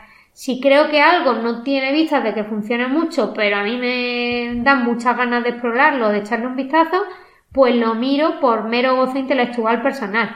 Y en mi caso, por ejemplo, suelo tener cuatro o cinco proyectos en mente, pero luego estar trabajando de manera efectiva en un momento dado, pues a lo mejor solamente tengo uno o dos. Y luego sobre las charlas en conferencias o en otras reuniones, pues hay de muchos tipos. Algunas conferencias muy grandes eh, tienen como mayor atractivo no compartir tu trabajo, eh, salvo que sea un jefazo así muy gordo, sino ver un poco por dónde se están moviendo las ideas en ese campo.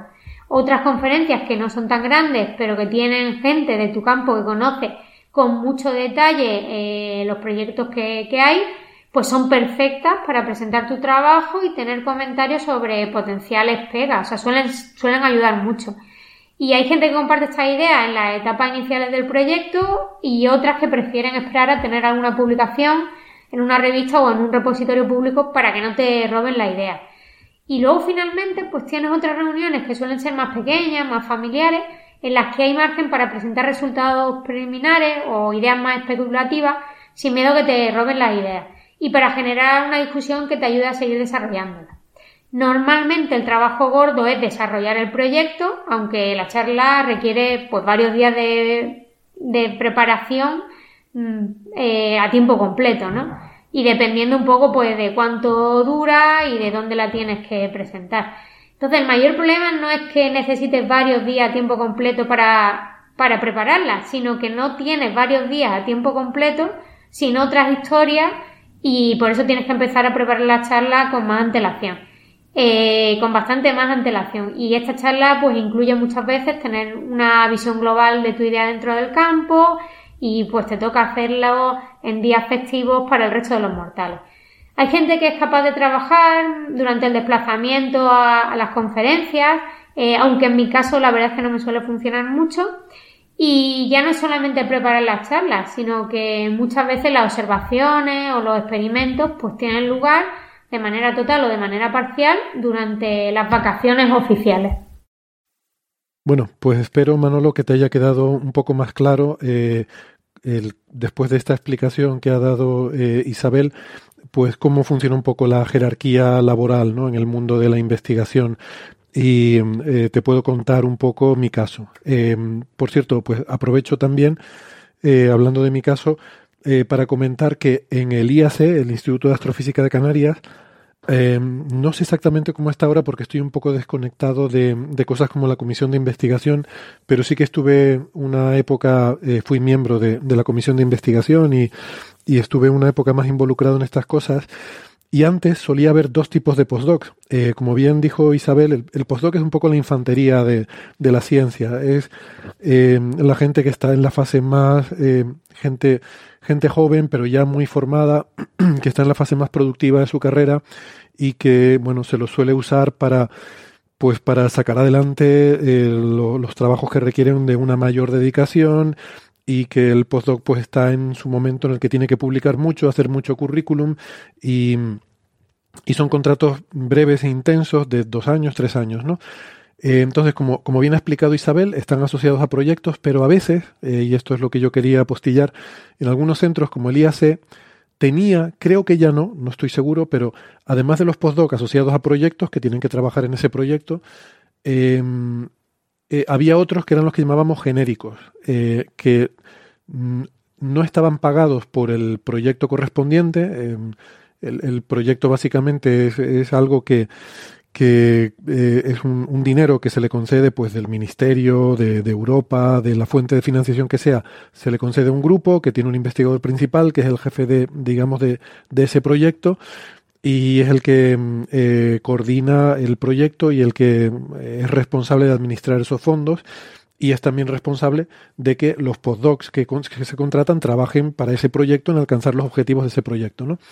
Em, pero luego, como digo, en el IAC había unos postdocs genéricos em, que no estaban asociados a ningún proyecto y eso lo sacaba el área de investigación del propio instituto. Eh, y eran simplemente los pagaba el área de investigación con sus fondos internos y eh, no están asociados a ningún proyecto, sino que se reconocía que estos eh, investigadores postdoctorales, el, eh, pues la comisión decidía que tenían suficiente capacidad como para llevar a cabo su investigación de forma independiente y se confiaba en, en que iban a hacer algo interesante. Entonces, eh, estos postdocs tenían eh, más libertad para trabajar en lo que quisieran. No se les exigía trabajar en un proyecto determinado, sino en lo que ellos consideraran. Y algunos otros centros de investigación también tienen una figura parecida. Como digo, yo creo que esto eh, ya no se hace en el IAC, pero no estoy muy seguro. Es posible que sí, si no, seguro que algún compañero me lo, me lo corregirá. Bueno, eso en cuanto a los postdocs. Eh, en mi caso en particular, eh, tengo la suerte de que, de que tengo una plaza fija. Eh, soy, soy funcionario, que es algo que obtienes en, España cuando ya eres un investigador senior y, salen de vez en cuando, pues salen plazas para, para ser... Em, hay una jerarquía, digamos, que, que es equiparable a la de los profesores universitarios. En el caso de la investigación hay tres escalafones, que es el de el de investigador titular, investigador científico y profesor de investigación, siendo el profesor de investigación el equivalente a un catedrático de universidad, ¿vale? Entonces, yo soy eh, investigador científico del Instituto de Astrofísica, eso quiere decir que tengo plaza fija, que soy funcionario, em, y eso me da mucha em, me da mucha libertad, me da mucho margen, me da un blindaje de mi puesto de trabajo, lo cual te permite tener tus propias opiniones Em, muy protegidas. Eh, y, esto yo antes pensaba que era un poco una tontería, pero, pero en realidad ahora pienso que, es importante y que tiene sus ventajas. ¿no? Lamentablemente eh, hay muy pocas de estas plazas en el sistema científico y por eso es muy, eh, es muy difícil.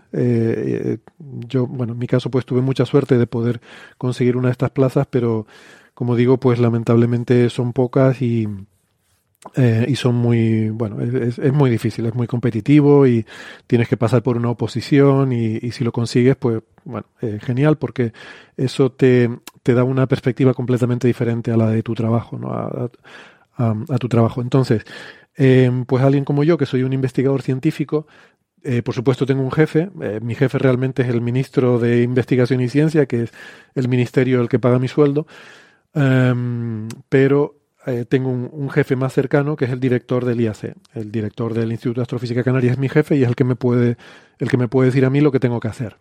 Lo que pasa es que eh, en ningún centro de investigación que yo conozca, en ninguna universidad, el director o el rector le va a decir a los, eh, a los profesores de la universidad o a los investigadores de los, de los centros de investigación en lo que tienen que trabajar.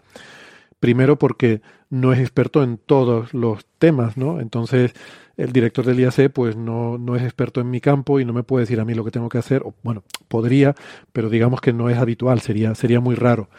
Eh, y eso no suele pasar.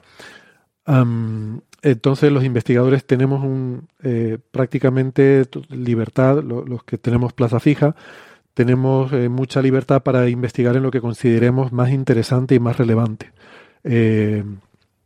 entonces, como decía Isa, pues tienes la parte negativa de que eh, suele conllevar una carga burocrática, tienes que dedicarte a también tareas de gestión, normalmente pues tienes que, que, o por lo menos durante periodos de tiempo tienes que gestionar grupos, tienes que hacer informes, pedir financiación, proyectos y demás, gestionar todo eso, eh, pero también eh, son las personas que tienen la iniciativa para decidir en qué hay que investigar. esos son los investigadores con plaza fija en los centros.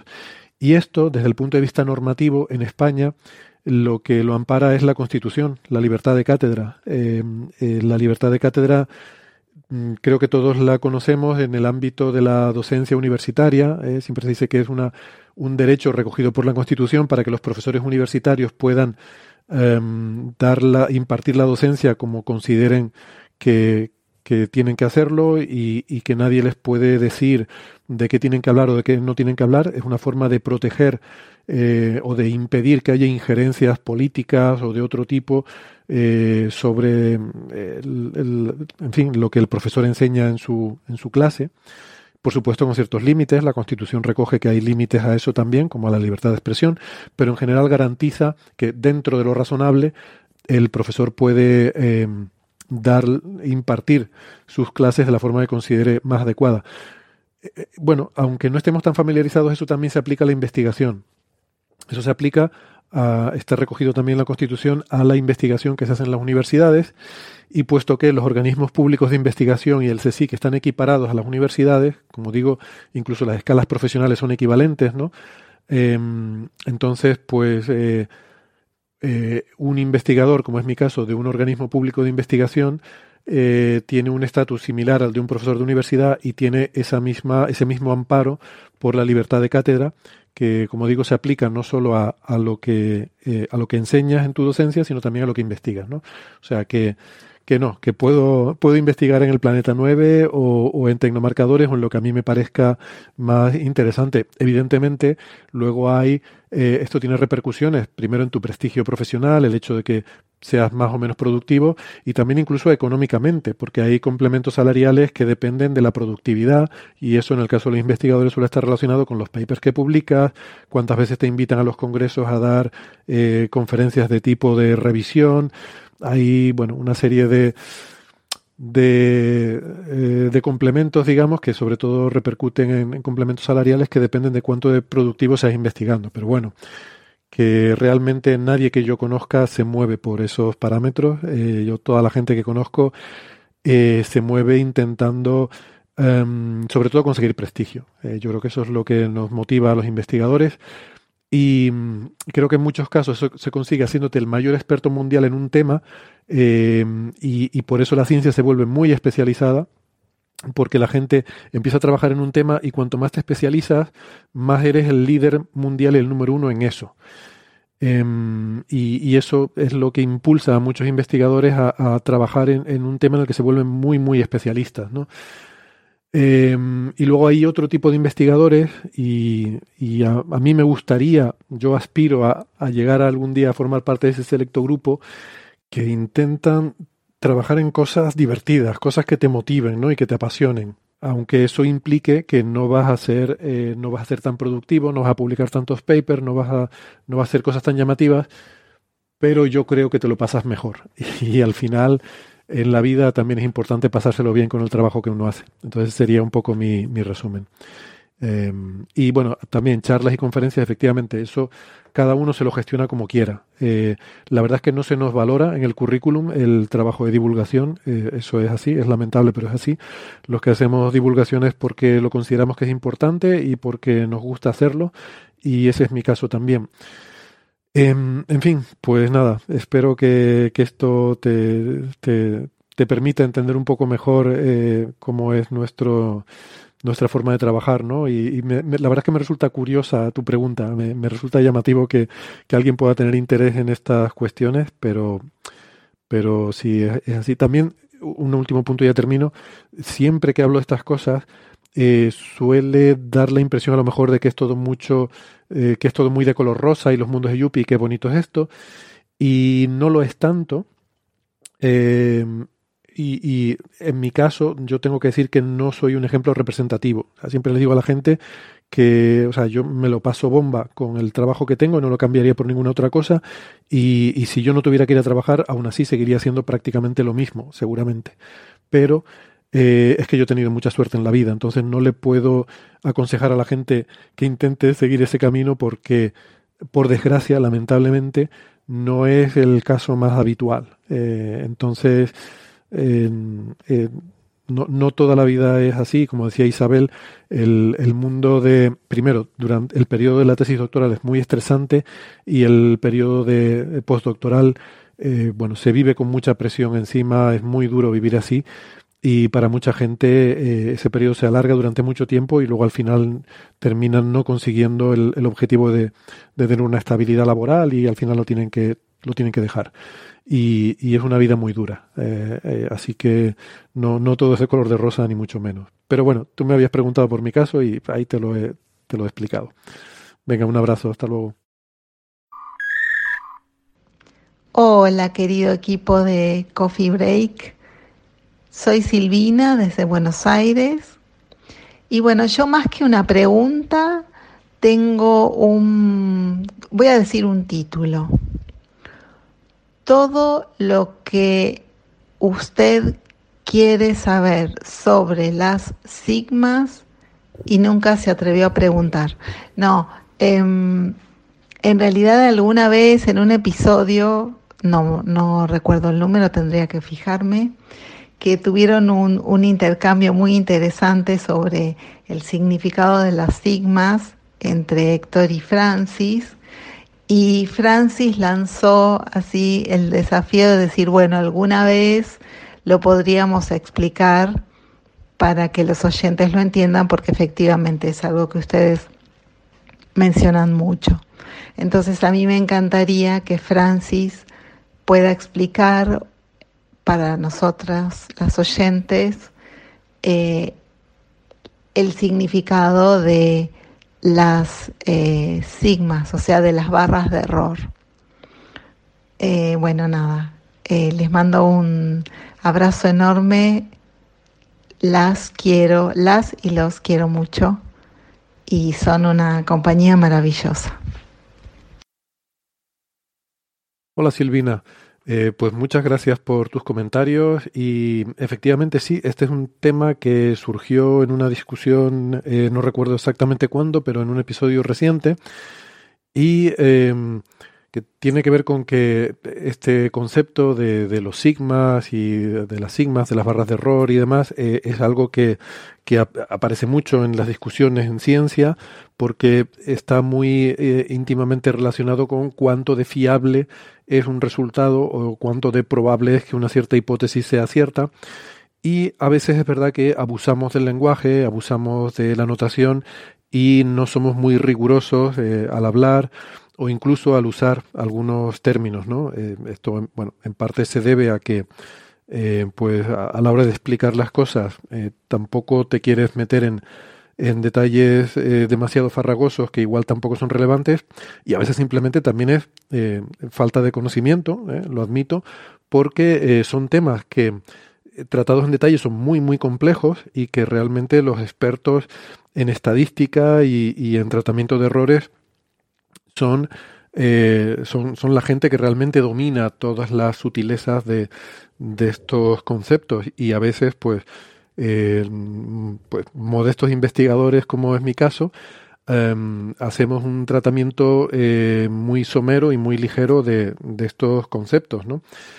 Eh, y la, discusión surgió porque efectivamente, pues en, algún episodio hablando de estos temas y, siendo Francis un, gran experto en estadística y en matemáticas en general, eh, pues planteaba algunas objeciones con quizás algunos de los de, de, las afirmaciones que se habían hecho, ¿no? Eh, entonces, um, yo puedo eh, dar una, una, primera explicación eh, de, la parte más básica del uso que le damos habitualmente y el uso que la mayoría de los investigadores en casi todas las áreas damos a estos conceptos.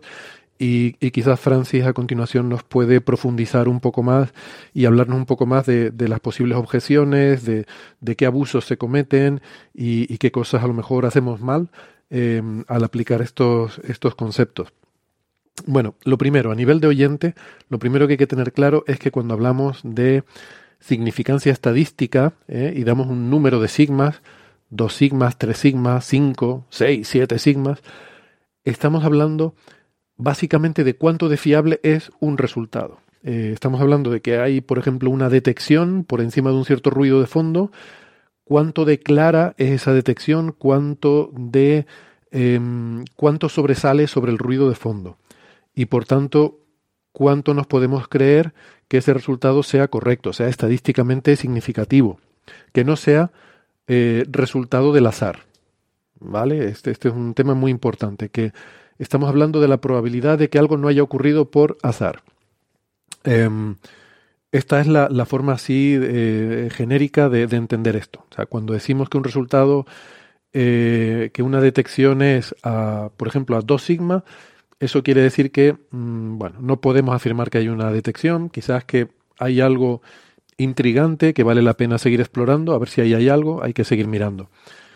3 eh, sigma ya lo podemos considerar en muchos eh, ámbitos, en muchos contextos, se suele considerar como un resultado suficientemente robusto como para decir que has detectado algo, que tienes una señal. Em, y en otros contextos se llega a exigir 5 sigmas, eh, que implica una confianza estadística todavía mayor en que tu resultado es fiable. Esto es, ocurre típicamente en física de partículas. A todo esto hay que decir que también todo esto depende de cuántas cosas estés mirando. Eh, si yo solo miro una cosa, si yo hago un experimento y obtengo un resultado con una confianza de 3 sigma, pues es posible que ese resultado eh, sea bastante significativo. Pero si yo hago mil experimentos y en uno de ellos aparece 3 sigma, pues claro, al repetirlo muchas veces, eh, aumento la probabilidad de que por azar se dé esa fluctuación. Por eso eh, todas estas cosas hay que mm, entenderlas en su contexto y, no siempre es eh, no siempre es obvio eh, la interpretación y hay que hacer un, estudio más, más detallado de la estadística del asunto. Bueno, vamos a explicar un poco, ahora entendiendo un poco este, esta idea general de que básicamente mm, estas sigmas representan cuánto de fiable es un resultado y a partir de tres sigmas es cuando ya empezamos a considerar que un resultado puede ser fiable. Em, ¿Qué significa esto sigma? Em, y, bueno, no, hay nada de místico, ¿vale? Aquí eh, lo usamos mucho y a lo mejor puede dar una impresión de algo eh, quizás demasiado, em, no sé, eh, no, hay nada, nada extraño, nada misterioso con esto de la sigma. Y mm, es verdad que dependiendo un poco del contexto, puede, mm, el significado preciso puede ser un poquito diferente. Eh, por eso cuando, en, los trabajos científicos hay que mm, aclarar muy bien cuáles son las, las, definiciones que uno está usando y asegurarnos de que todos estamos entendiendo lo mismo eh, cuando hablamos. Entonces, ¿qué, ¿qué significa realmente? Bueno, sigma es una letra griega, eso para empezar. Y cada uno puede llamar sigma a lo que le dé la gana. Mm, pero lo habitual en ciencia es llamar con esa letra griega a lo que se llama el... Em, bueno, normalmente nos referimos a la desviación estándar, ¿eh? la desviación estándar de un cierto conjunto de valores. Y esto es una medida de, de cuánta dispersión hay entre esos valores en un conjunto. ¿vale? Em, y esto, esta dispersión de valores, es un concepto que está muy íntimamente relacionado con los errores, con las incertidumbres, con lo que se llama la varianza, y, por eso aparece tanto en las ciencias experimentales. entonces, ¿qué es esa desviación estándar, el sigma? Eh, pues, eh, como digo, es una medida de la dispersión de un conjunto de valores alrededor de una cierta media. en la naturaleza, en los experimentos, eh, en, en, la física en general, es habitual que las cosas sigan una distribución que se llama gaussiana. Eh, de hecho, se le llama distribución normal también, eh, pero eh, no sé si por eso o por otras razones, seguramente por otras razones, pero em, la, la, distribución normal es una distribución que tenemos una media, que es el valor más probable, y según nos vamos apartando de esa media, los valores que obtenemos van siendo menos y menos probables. Entonces, la sigma es una medida de cuánto de ancha es esa distribución. Vamos a poner un ejemplo concreto. Supongamos que yo tengo una mesa que mide 50 centímetros y yo le pido a un montón de estudiantes que midan, les doy una cinta métrica y les digo que midan cuánto mide la mesa. Y esto lo hago con 100 estudiantes, 1000 estudiantes, un número muy grande de estudiantes. Al final cojo los resultados y represento una gráfica de qué valor ha obtenido cada estudiante al medir la mesa. Entonces encontraré que lo más probable, el valor más eh, habitual, más, em, más obtenido, es el de 50 centímetros. Pero eh, habrá también bastantes estudiantes que hayan medido 51 centímetros y otros habrán medido 49 centímetros. Em, y quizás hay algunos que hayan medido 52, pero serán menos que los que han medido 51.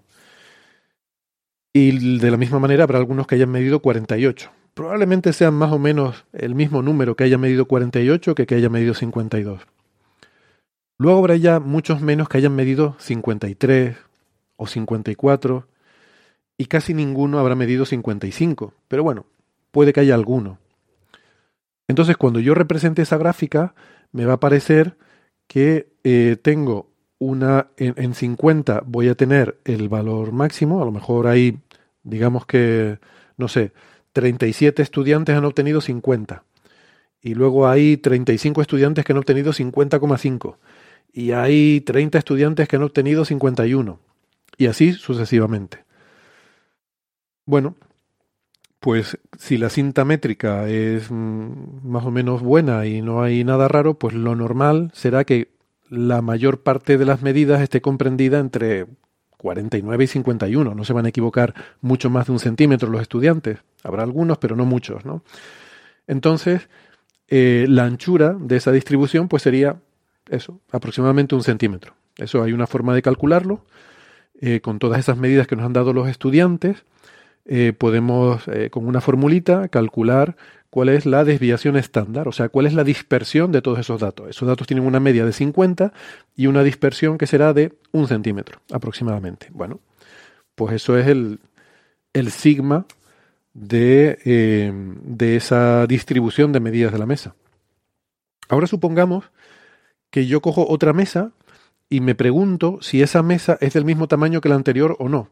Y cojo un estudiante y le pido que la mida.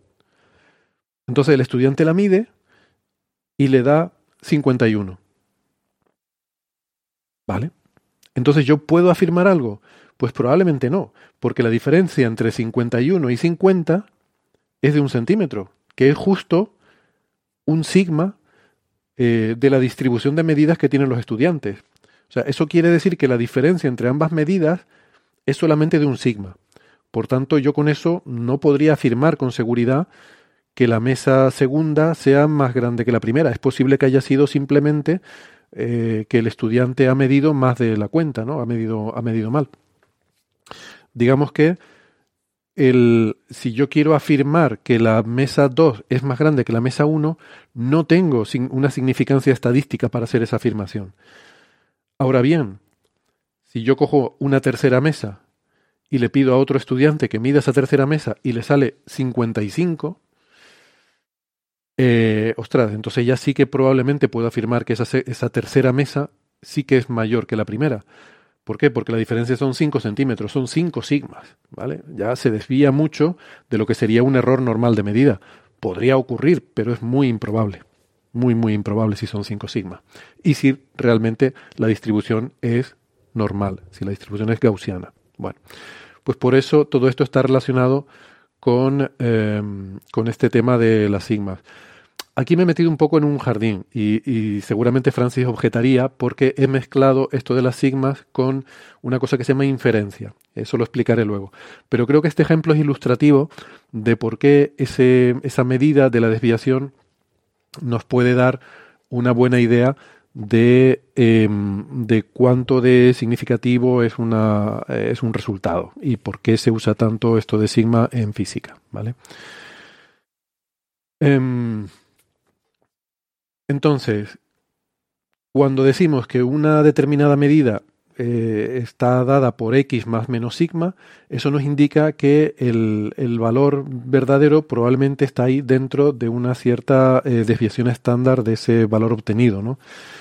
Em, y a lo mejor no es un error, a lo mejor es simplemente una incertidumbre que es inherente a cualquier medición o que puede ser debida a la dispersión de los resultados o, lo que sea. ¿no? Aquí ya depende del contexto, insisto, en el que entremos.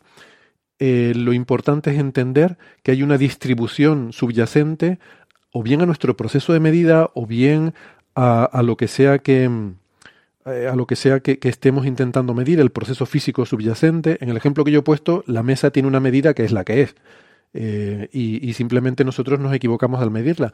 Pero puede haber otras situaciones en las que eh, esa distribución no surja de la medida en sí, sino de la, del, propio sistema físico. ¿no? O sea, que, todo esto luego puede ser bastante más complejo, pero es simplemente para, para ilustrar la idea. Em, en, eh, como digo, a la hora de probar hipótesis, es decir, si yo quiero plantear una hipótesis, por ejemplo, que la mesa 3 es mayor que la mesa 1, eh, pues la sigma nos vale para denotar cuánto de significancia estadística tiene un resultado. Y si yo digo que, tengo 5 sigmas, pues eso significa que si realmente la distribución era normal, eh, la probabilidad de que haya sido debido al azar, eh, esa, eh, o sea, que las mesas son iguales y yo eh, y el estudiante midió 55 por azar, es de una entre 3 millones y medio. Lo cual podríamos decir que probablemente es robusta la hipótesis de que las mesas no tienen el mismo tamaño. ¿Vale? Ojo que no estoy diciendo cuánto mide la tercera mesa, sino que es una medida diferente a la de la primera. Bueno, lo importante, este concepto de sigma se aplica en el contexto de una distribución normal, una distribución gaussiana, que es una curva simétrica ¿eh? en forma de campana en torno a un valor central. Y esto es útil porque en la naturaleza muchos fenómenos y, muchas medidas experimentales siguen esta distribución por lo menos de forma aproximada. Por eso es una medida muy útil. Pero eh, podría darse que no sea así. Hay situaciones en las que la distribución de nuestros errores, de nuestras incertidumbres, no sigue una gaussiana o que tiene em, o que tiene asimetrías. Por ejemplo, en una distribución asimétrica eh, que se dice que está sesgada, entonces la distribución estándar solo, la, la, desviación estándar por sí misma no nos da la información completa. Y es importante considerar otras medidas como eh, mediana, moda, eh, coeficiente de curtosis, todo esto son medidas que nos hablan de cómo es la distribución eh, que estamos eh, estudiando.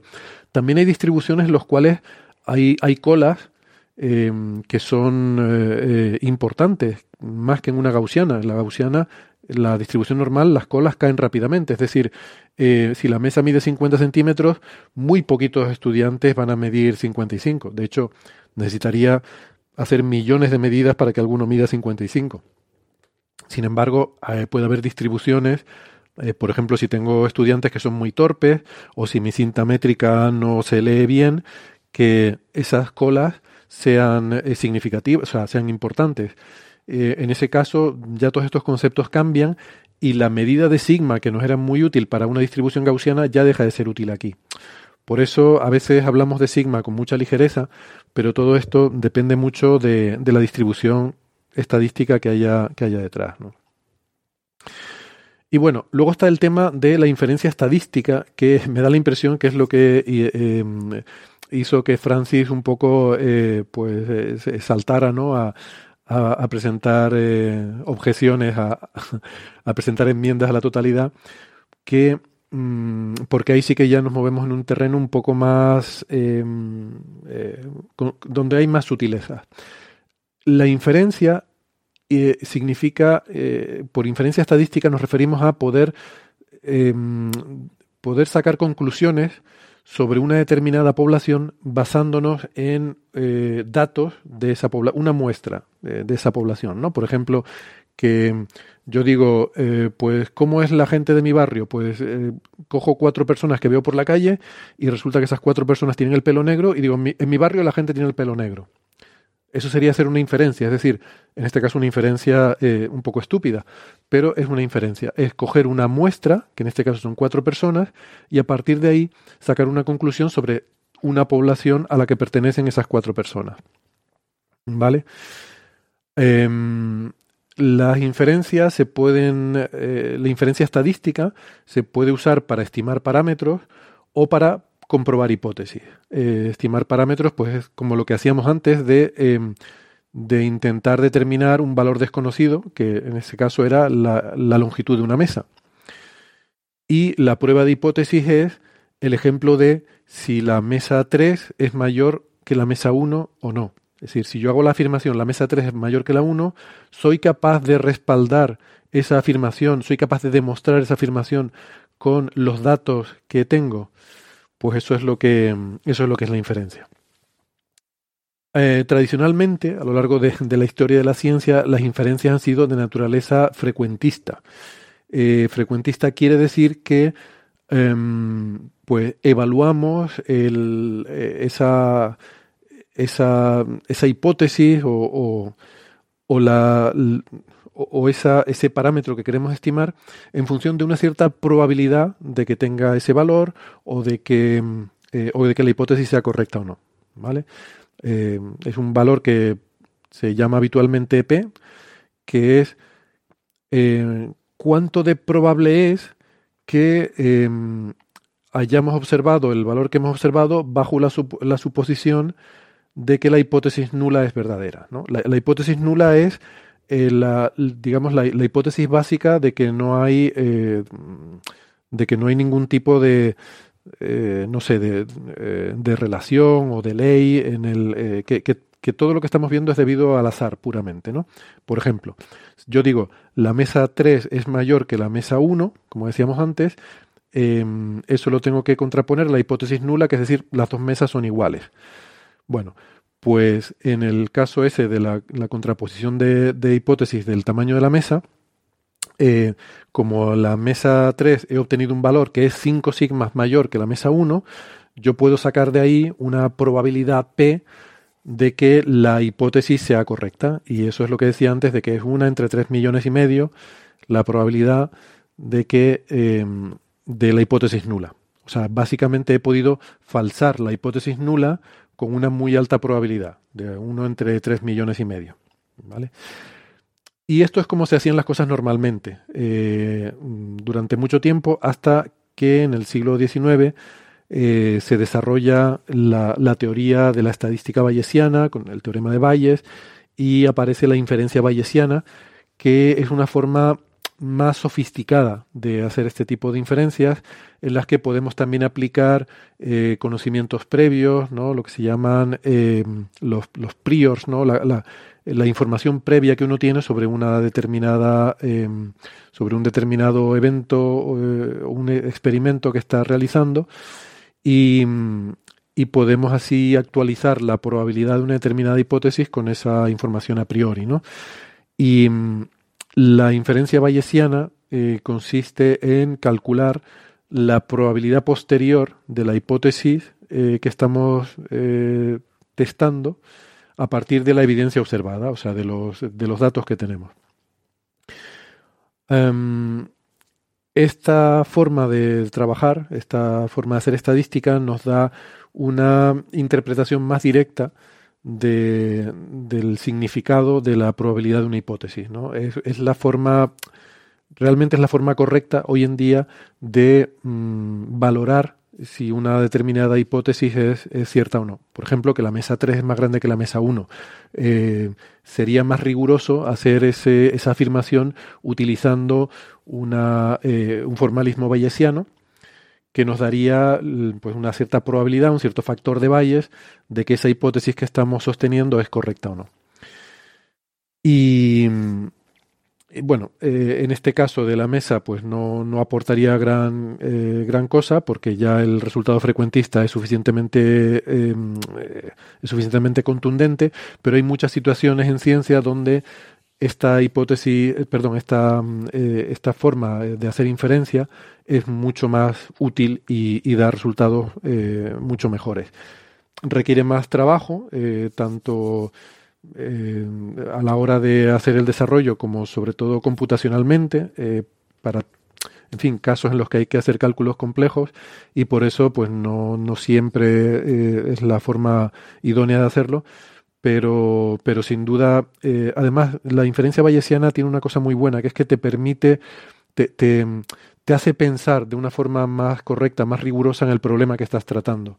te, te impone una cierta disciplina a la hora de pensar en tu problema. Por ejemplo, te obliga a, plantear cuáles son tus, eh, cuál es tu conocimiento a priori, eh, cuáles son los sesgos que tú impones sobre las hipótesis, que eso es algo muy importante en ciencia y que en, en una, eh, en un pensamiento bayesiano se, se, plasma de forma más clara, ¿no? Pero bueno, quizás me he enrollado más de lo que debería. Em, esto de la inferencia lo, lo, comento sobre todo para ilustrar un poco las sutilezas que hay detrás de todos estos temas de inferencia cuando hacemos, em, ah, cuando estamos intentando comprobar hipótesis o, estimar parámetros. Pero al final, em, para el tipo de cosas que solemos hablar en Coffee Break, no hace falta que el oyente sea un súper experto en estadística y, y normalmente estos conceptos, salvo que, eh, salvo que digamos que es relevante, eh, cuando decimos que algo tiene una, una significancia estadística de más de 3 sigma, pues bueno, ya indica que ahí hay algo bastante fiable. Eh, más de 5 sigma, pues ya es un resultado muy contundente, salvo que, insisto, que tengamos que matizar, ojo, que la distribución no es normal, ojo, que, mm, que aquí la inferencia tiene sutilezas, en fin. Em, bueno, esto que he contado es como eh, como yo entiendo eh, todos estos conceptos, pero como digo, los expertos en estadística, ¿no? Y bueno, y gente como Francis, pues, pues seguro que, que muchas de estas eh, ideas a lo mejor les parecerán muy naif o incluso quizás algo superadas, ¿no? Pero creo que como, como, explicación para la audiencia de Coffee Break puede, puede venir bien, porque de hecho, bueno, hasta donde yo sé, en, por lo menos en mi campo, es la forma en la que se usan habitualmente estos conceptos. Gracias por tu pregunta y, por tus comentarios, Silvina. Un abrazo. Eh, Silvina, gracias por la pregunta. Eh, permíteme apostillar eh, algunas cuestiones a la respuesta de Héctor, que me parece estupenda y que creo que ha sido muy clara y que espero que te haya permitido entender bien el concepto de sigmas que se utilizan en física y en matemáticas, en, estadística. Hay un punto que me gustaría aclarar sobre el tema de lo que ha comentado Héctor. Héctor ha, comentado, bueno, como anécdota, eh, ha comentado que la inferencia bayesiana es del siglo XIX. En realidad, el teorema de Bayes, o de Bayes en inglés, eh, es de finales del siglo XVIII, 1774. Pero la inferencia como campo de la estadística nace en el siglo XX. La inferencia estadística es producto del siglo XX, de la década de los 1920, y eh, la inferencia estadística bayesiana es posterior, eh, pero es ya en el siglo XX. Es decir, que la inferencia estadística es parte del siglo XX. Héctor en su eh, charla ha mezclado dos cosas que son distintas. Una cosa es la estimación estadística y otra cosa es la inferencia estadística. En estimación estadística, yo lo que hago es estimar los valores de ciertos parámetros. Por ejemplo, cuando yo, cuando él habla de detectar una señal sobre el fondo de ruido, yo detectar una señal, una relación señal-ruido, eso es parte de la estadística dedicada a la estimación de parámetros. Yo estimo la señal respecto al fondo de ruido. Eso es estimación. Cuando Héctor ha puesto el ejemplo de medir la mesa, ahí no hay inferencia, ahí hay estimación. Estamos midiendo el tamaño de la mesa. Eso es estimación estadística. Otra cosa diferente es la inferencia estadística, que es lo que él ha comentado de contrastar el tamaño de las dos mesas. Tengo la mesa 3 medida y la mesa 1 medida por diferentes grupos de estudiantes y ahora comparo los tamaños. Son dos mesas iguales, son dos mesas diferentes. Eso lo estudia la inferencia estadística. Y esto es importante porque la palabra sigma se utiliza tanto en estimación estadística como en inferencia estadística y son dos cosas completamente diferentes. Y sobre todo el lenguaje con el que contamos las cosas. Cuando eh, Héctor, en el campo de la estimación estadística, compara las medidas obtenidas por 100 estudiantes para una mesa 1 y la compara con la única medida de la mesa 3, Fijaros que aquí estamos entrando en un conflicto. ¿Cómo vamos a comparar la una única medida de la mesa 3? Habrá que comparar una distribución de medidas. Pero bueno, comparamos una única medida. Tengo una única medida y la comparo con una distribución. Eso eh, la puedo cuantificar utilizando los estadísticos que caracterizan la distribución. Esa distribución de medidas de la mesa 1 tiene una media, tiene una desviación típica y tiene otros estadísticos, otros momentos. Pero asumamos que eh, es eh, una distribución gaussiana que se caracteriza solo por la media y la desviación típica. Bien, entonces la medida, la medida que Héctor llama de la mesa 3, esa medida que está a 5 sigmas de la medida de la mesa 1, esas 5 sigmas son 5 desviaciones típicas.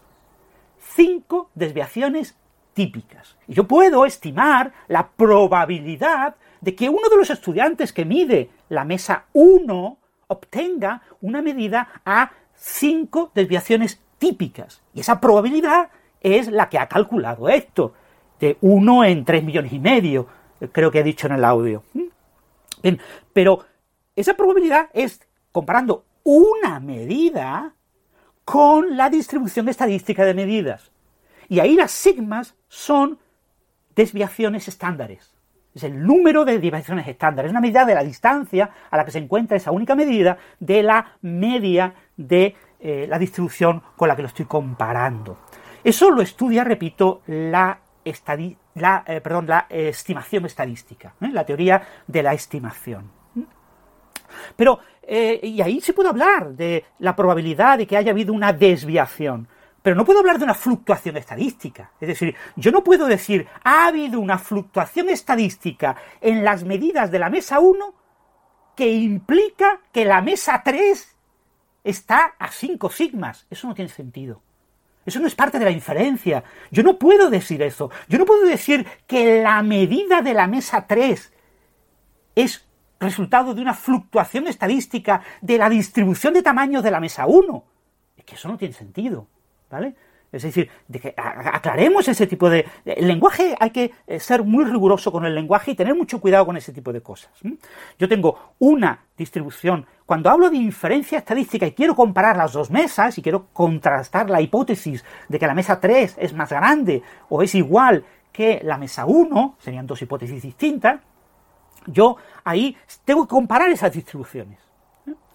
Y eso lo estudia la eh, inferencia estadística, estudia ese tipo de contrastes. Yo planteo una hipótesis nula, eh, que puede ser porque un cierto resultado sea debido al azar, y entonces contrasto y quiero chequear si el resultado que obtengo individual es eh, un resultado azaroso respecto a la distribución que obtengo, o cuando quiero comparar dos distribuciones y quiero comparar una hipótesis de tipo, pues una mesa es más grande que la otra comparar ese tipo de comparaciones, de contrastes entre hipótesis, de pruebas de hipótesis, es lo que estudia la inferencia estadística. Y la inferencia estadística hay que tener mucho cuidado, porque si yo comparo las 100 mm, medidas de la mesa 3 con 100 medidas de la mesa 1, para saber si la mesa 3 es más grande que la mesa 1, cuando yo obtengo una, eh, un contraste de hipótesis, uno de los resultados de ese contraste de hipótesis es lo que se llama un valor P, P por probabilidad, pero no es una probabilidad. Se calcula como una probabilidad, pero el valor P no es una probabilidad. O lo que se llama también un número de sigmas, de significación o de confianza estadística. Sigmas de significación es una cosa distinta a desviaciones estándares, ¿eh? a desviaciones típicas. Eh, las sigmas de significación lo que me permiten contrastar es si de verdad es cierto que el resultado, las dos mesas son iguales o una mesa es más grande que la otra. ¿eh?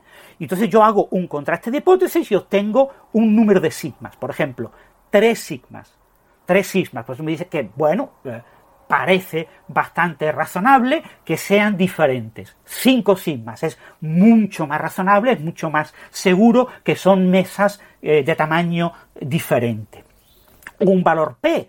El valor P entre para la hipótesis de que una mesa es más grande que la otra eh, de 0.05.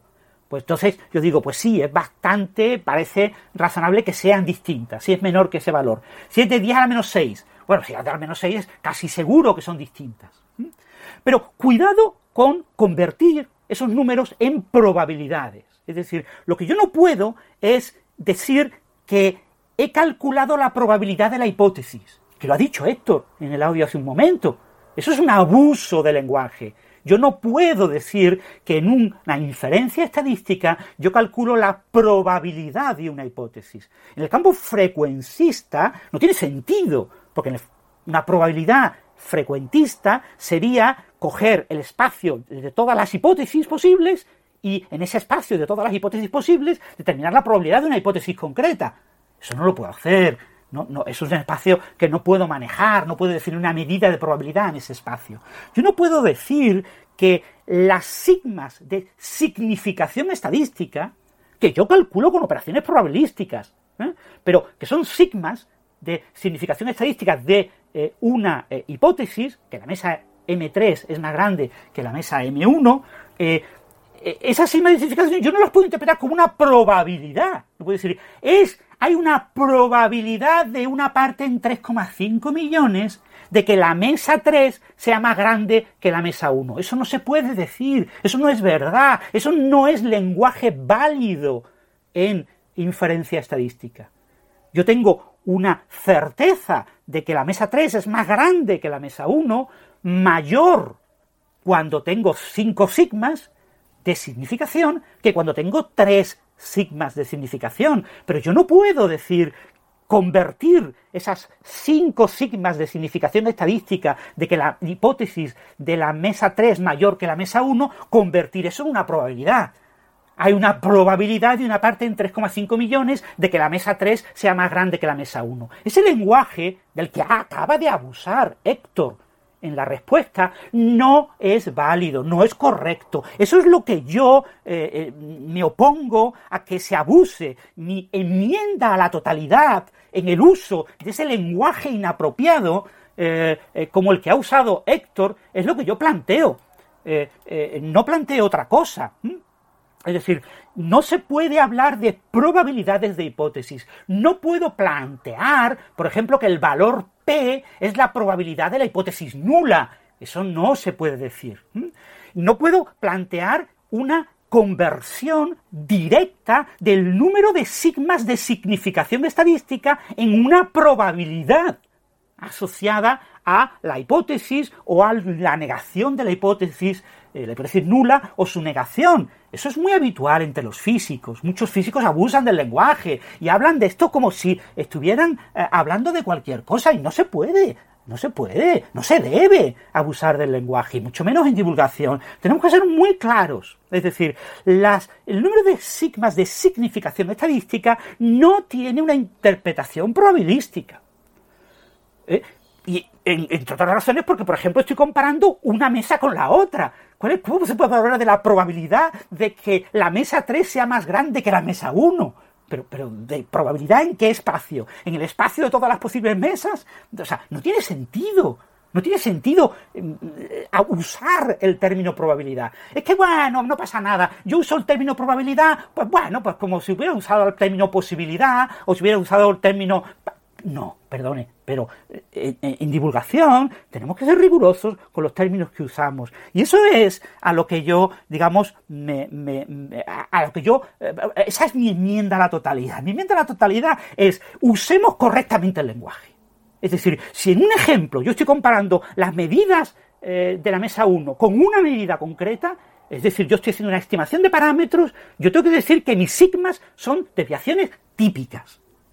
Y por lo tanto, si puedo hablar de una probabilidad de que haya sido medida azarosamente eh, esa medida concreta a cinco desviaciones típicas de la, de la media. ¿eh? Pues estoy hablando de una medida. Y si una medida en una distribución estadística si es un dato, si puedo hablar de la probabilidad de ese dato, porque tengo una distribución eh, y tengo un espacio en el que puedo calcular esa probabilidad. Pero yo no puedo decir, esta medida de la mesa 3, una única medida de la mesa 3, eh, puede permitirme inferir que la mesa 3 es más grande que la mesa 1, con una probabilidad de una parte en 3,5 millones, porque resulta que eh, eh, si esa medida hubiera sido de la mesa 1, estaría a 5 desviaciones típicas. No, perdone, eso no, no tiene sentido. Eso no es un contraste de hipótesis, eso no es inferencia estadística. ¿vale? Yo ahí niego la mayor, eso no es inferencia estadística. Entonces, la inferencia estadística lo que nos da son significación, confianza. Y la confianza y la significación ha de ser comparada con umbrales elegidos por convenio asociados a ese contraste de hipótesis concreto.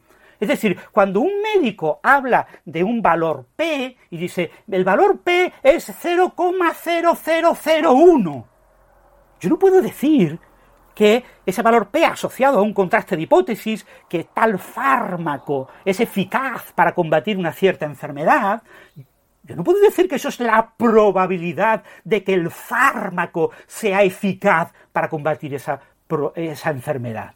No lo puedo decir, no puedo hacer esa... esa, esa el lenguaje es muy malo aquí.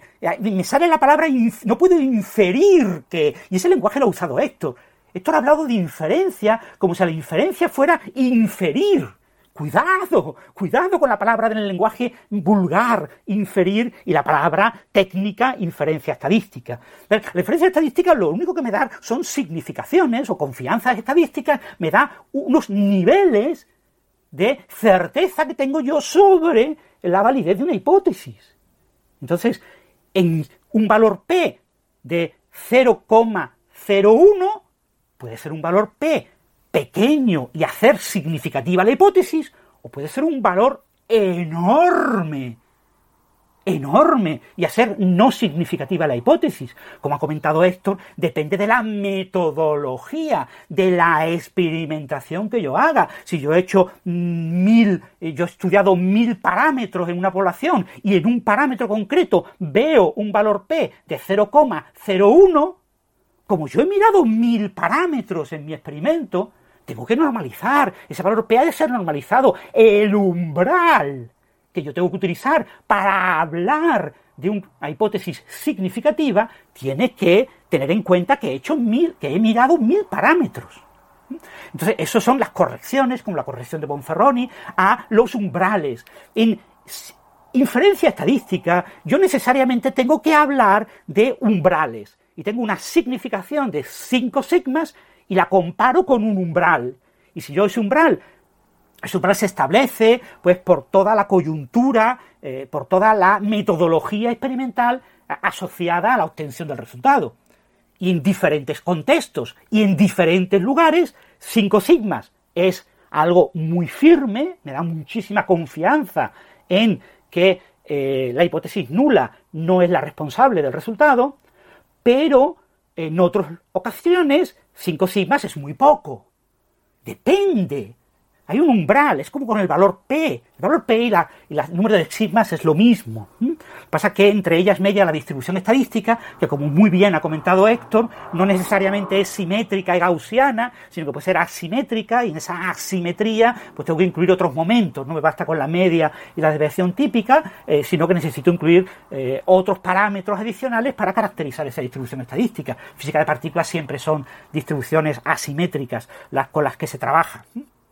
Eh, eh, pues entonces lo que, lo que yo quiero, sobre todo, eh, dejar claro es que mi enmienda a la totalidad está basada en el hecho del abuso del lenguaje.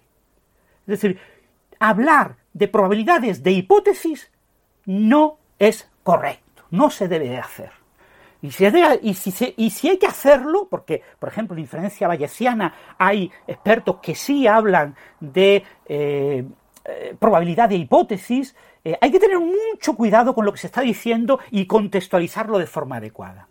Entonces, convertir sigmas de desviación típicas, ¿eh? número de desviaciones típicas como sigma, usar el mismo lenguaje para ese uso de la palabra sigma, que es, repito, en estimación estadística, que usar el, sigmas de significación de una hipótesis, y usar el mismo lenguaje y hablar de que puedo convertir trivialmente usando una gaussiana probabilidades y que mm, es lo mismo, no pasa nada. Es lo mismo hablar de masa newtoniana que hablar de eh, la masa de las partículas asociadas al campo de Higgs. Es lo mismo, no hay ninguna diferencia. ¿Qué importa? Es lo mismo, no es lo mismo. No es lo mismo. Tenemos que ser muy cuidadosos en divulgación. Tenemos que divulgar la metodología de los resultados experimentales y tenemos que ser muy cuidadosos en el uso de las palabras. No debemos de asignar probabilidades a cualquier cosa, porque no cualquier cosa tiene probabilidades. Y eh, no debemos de confundir estimación con inferencia estadística. Que sí, que es verdad, que se usa la letra sigma en ambos casos, pero eso no tiene nada eh, que mm, eh, ver con eh, el abuso de decir, pues yo utilizo el lenguaje, mira, yo aprendí el lenguaje de la estimación de parámetros y lo voy a utilizar cuando yo lea en un artículo científico eh, sigmas de significación estadística en este contraste de hipótesis, yo automáticamente utilizo el lenguaje de estimación de parámetros. Pues no, perdone, no lo haga, ¿vale? O sea, esa es mi enmienda a la mayor. No sé si ha aclarado algo, no ha aclarado nada, pero lo que quiero mm, fundamentalmente que quede claro, ¿no? Para, para, para centrar que eh, tenemos que, cuando leemos un artículo y vemos que se ha puesto un número de sigmas, tenemos que leer la letra pequeña, tenemos que ir a la metodología y ver exactamente esas sigmas qué significan. Porque este artículo está escrito por un físico que no tiene ni zorra idea de lo que está diciendo y ha usado un software y no sabe lo que está diciendo y realiza afirmaciones que no se pueden afirmar, que son lingüísticamente incorrectas, que son semánticamente inapropiadas. Es un artículo científico publicado en una buena revista, sí, ¿y qué? ¿Y qué? Eso tenemos que tener cuidado con eso, por favor. Es lo que yo pido. Un poquito de por favor. No eh, confundamos inferencia con estimación. No confundamos significación estadística con eh, número de desviaciones típicas. Aunque la letra sigma se use en ambos casos. En el mundo de la medicina, de la biomedicina, hay una enorme eh, cantidad de personas eh, en contra del uso y abuso del valor P. No hagamos lo mismo los físicos. ¿eh? Los físicos se supone que tenemos un nivel matemático mucho más alto y que somos capaces de ver esa diferencia. Hagámoslo bien. Somos los más próximos de las ciencias naturales a las matemáticas. Por favor, usemos el lenguaje matemático riguroso y es, es, lo que yo quiero plantear. Y por eso yo quería que viniera al programa una, una experta en estadística, en inferencia estadística, una persona experta que nos hable bien con el lenguaje, con todas las sutilezas que tienen las palabras, y que nos diga lo que nos tiene que decir, y cómo nos lo tiene que decir, para que quede muy claro, porque cuando lo digo yo, que yo soy una persona que soy físico y que di clases de estadística hace muchos años, yo no uso habitualmente la estadística ni la inferencia estadística en mi investigación, porque yo no manejo datos, experimentales. Yo eh, hago simulaciones por ordenador, entonces ahí se controlan los datos de manera donde la estimación de parámetros es lo único que yo necesito. ¿eh? Pero eso no significa que yo abuse eh, intencionadamente del lenguaje. Y creo que eso es lo que hacen muchos físicos y por eso era mi, repito, ya con esto acabo, mi enmienda a la totalidad. Bueno, pues hasta aquí el programa de hoy. esperamos que lo hayan disfrutado. Nosotros, desde luego, lo hemos pasado bien leyendo sus mensajes y rascándonos la cabeza para intentar pensar eh, cómo responder algunas de las preguntas que hemos recibido y que, como digo, pues en muchos casos requieren eh, plantearse eh, las cosas desde otra perspectiva de la que estamos habituados a hacerlo y eso siempre es algo saludable y divertido de hacer. Eh, reiterar las disculpas por no haber podido sacar todas las preguntas, pero es que eran muchas. Eh, quizás pues aprovechamos y nos guardamos algunas para alguna ocasión futura en la que hagamos otro especial como este. Eh, nada más, si ustedes lo tienen a bien, nos volveremos a ver la próxima semana. Espero que ya para entonces con mi voz normal, espero que se haya pasado ya esta congestión y este resfriado. Y nada, pasen una feliz semana, disfruten, feliz entrada de año y recuerden, no hagan nada que yo no haría. Hasta la próxima semana.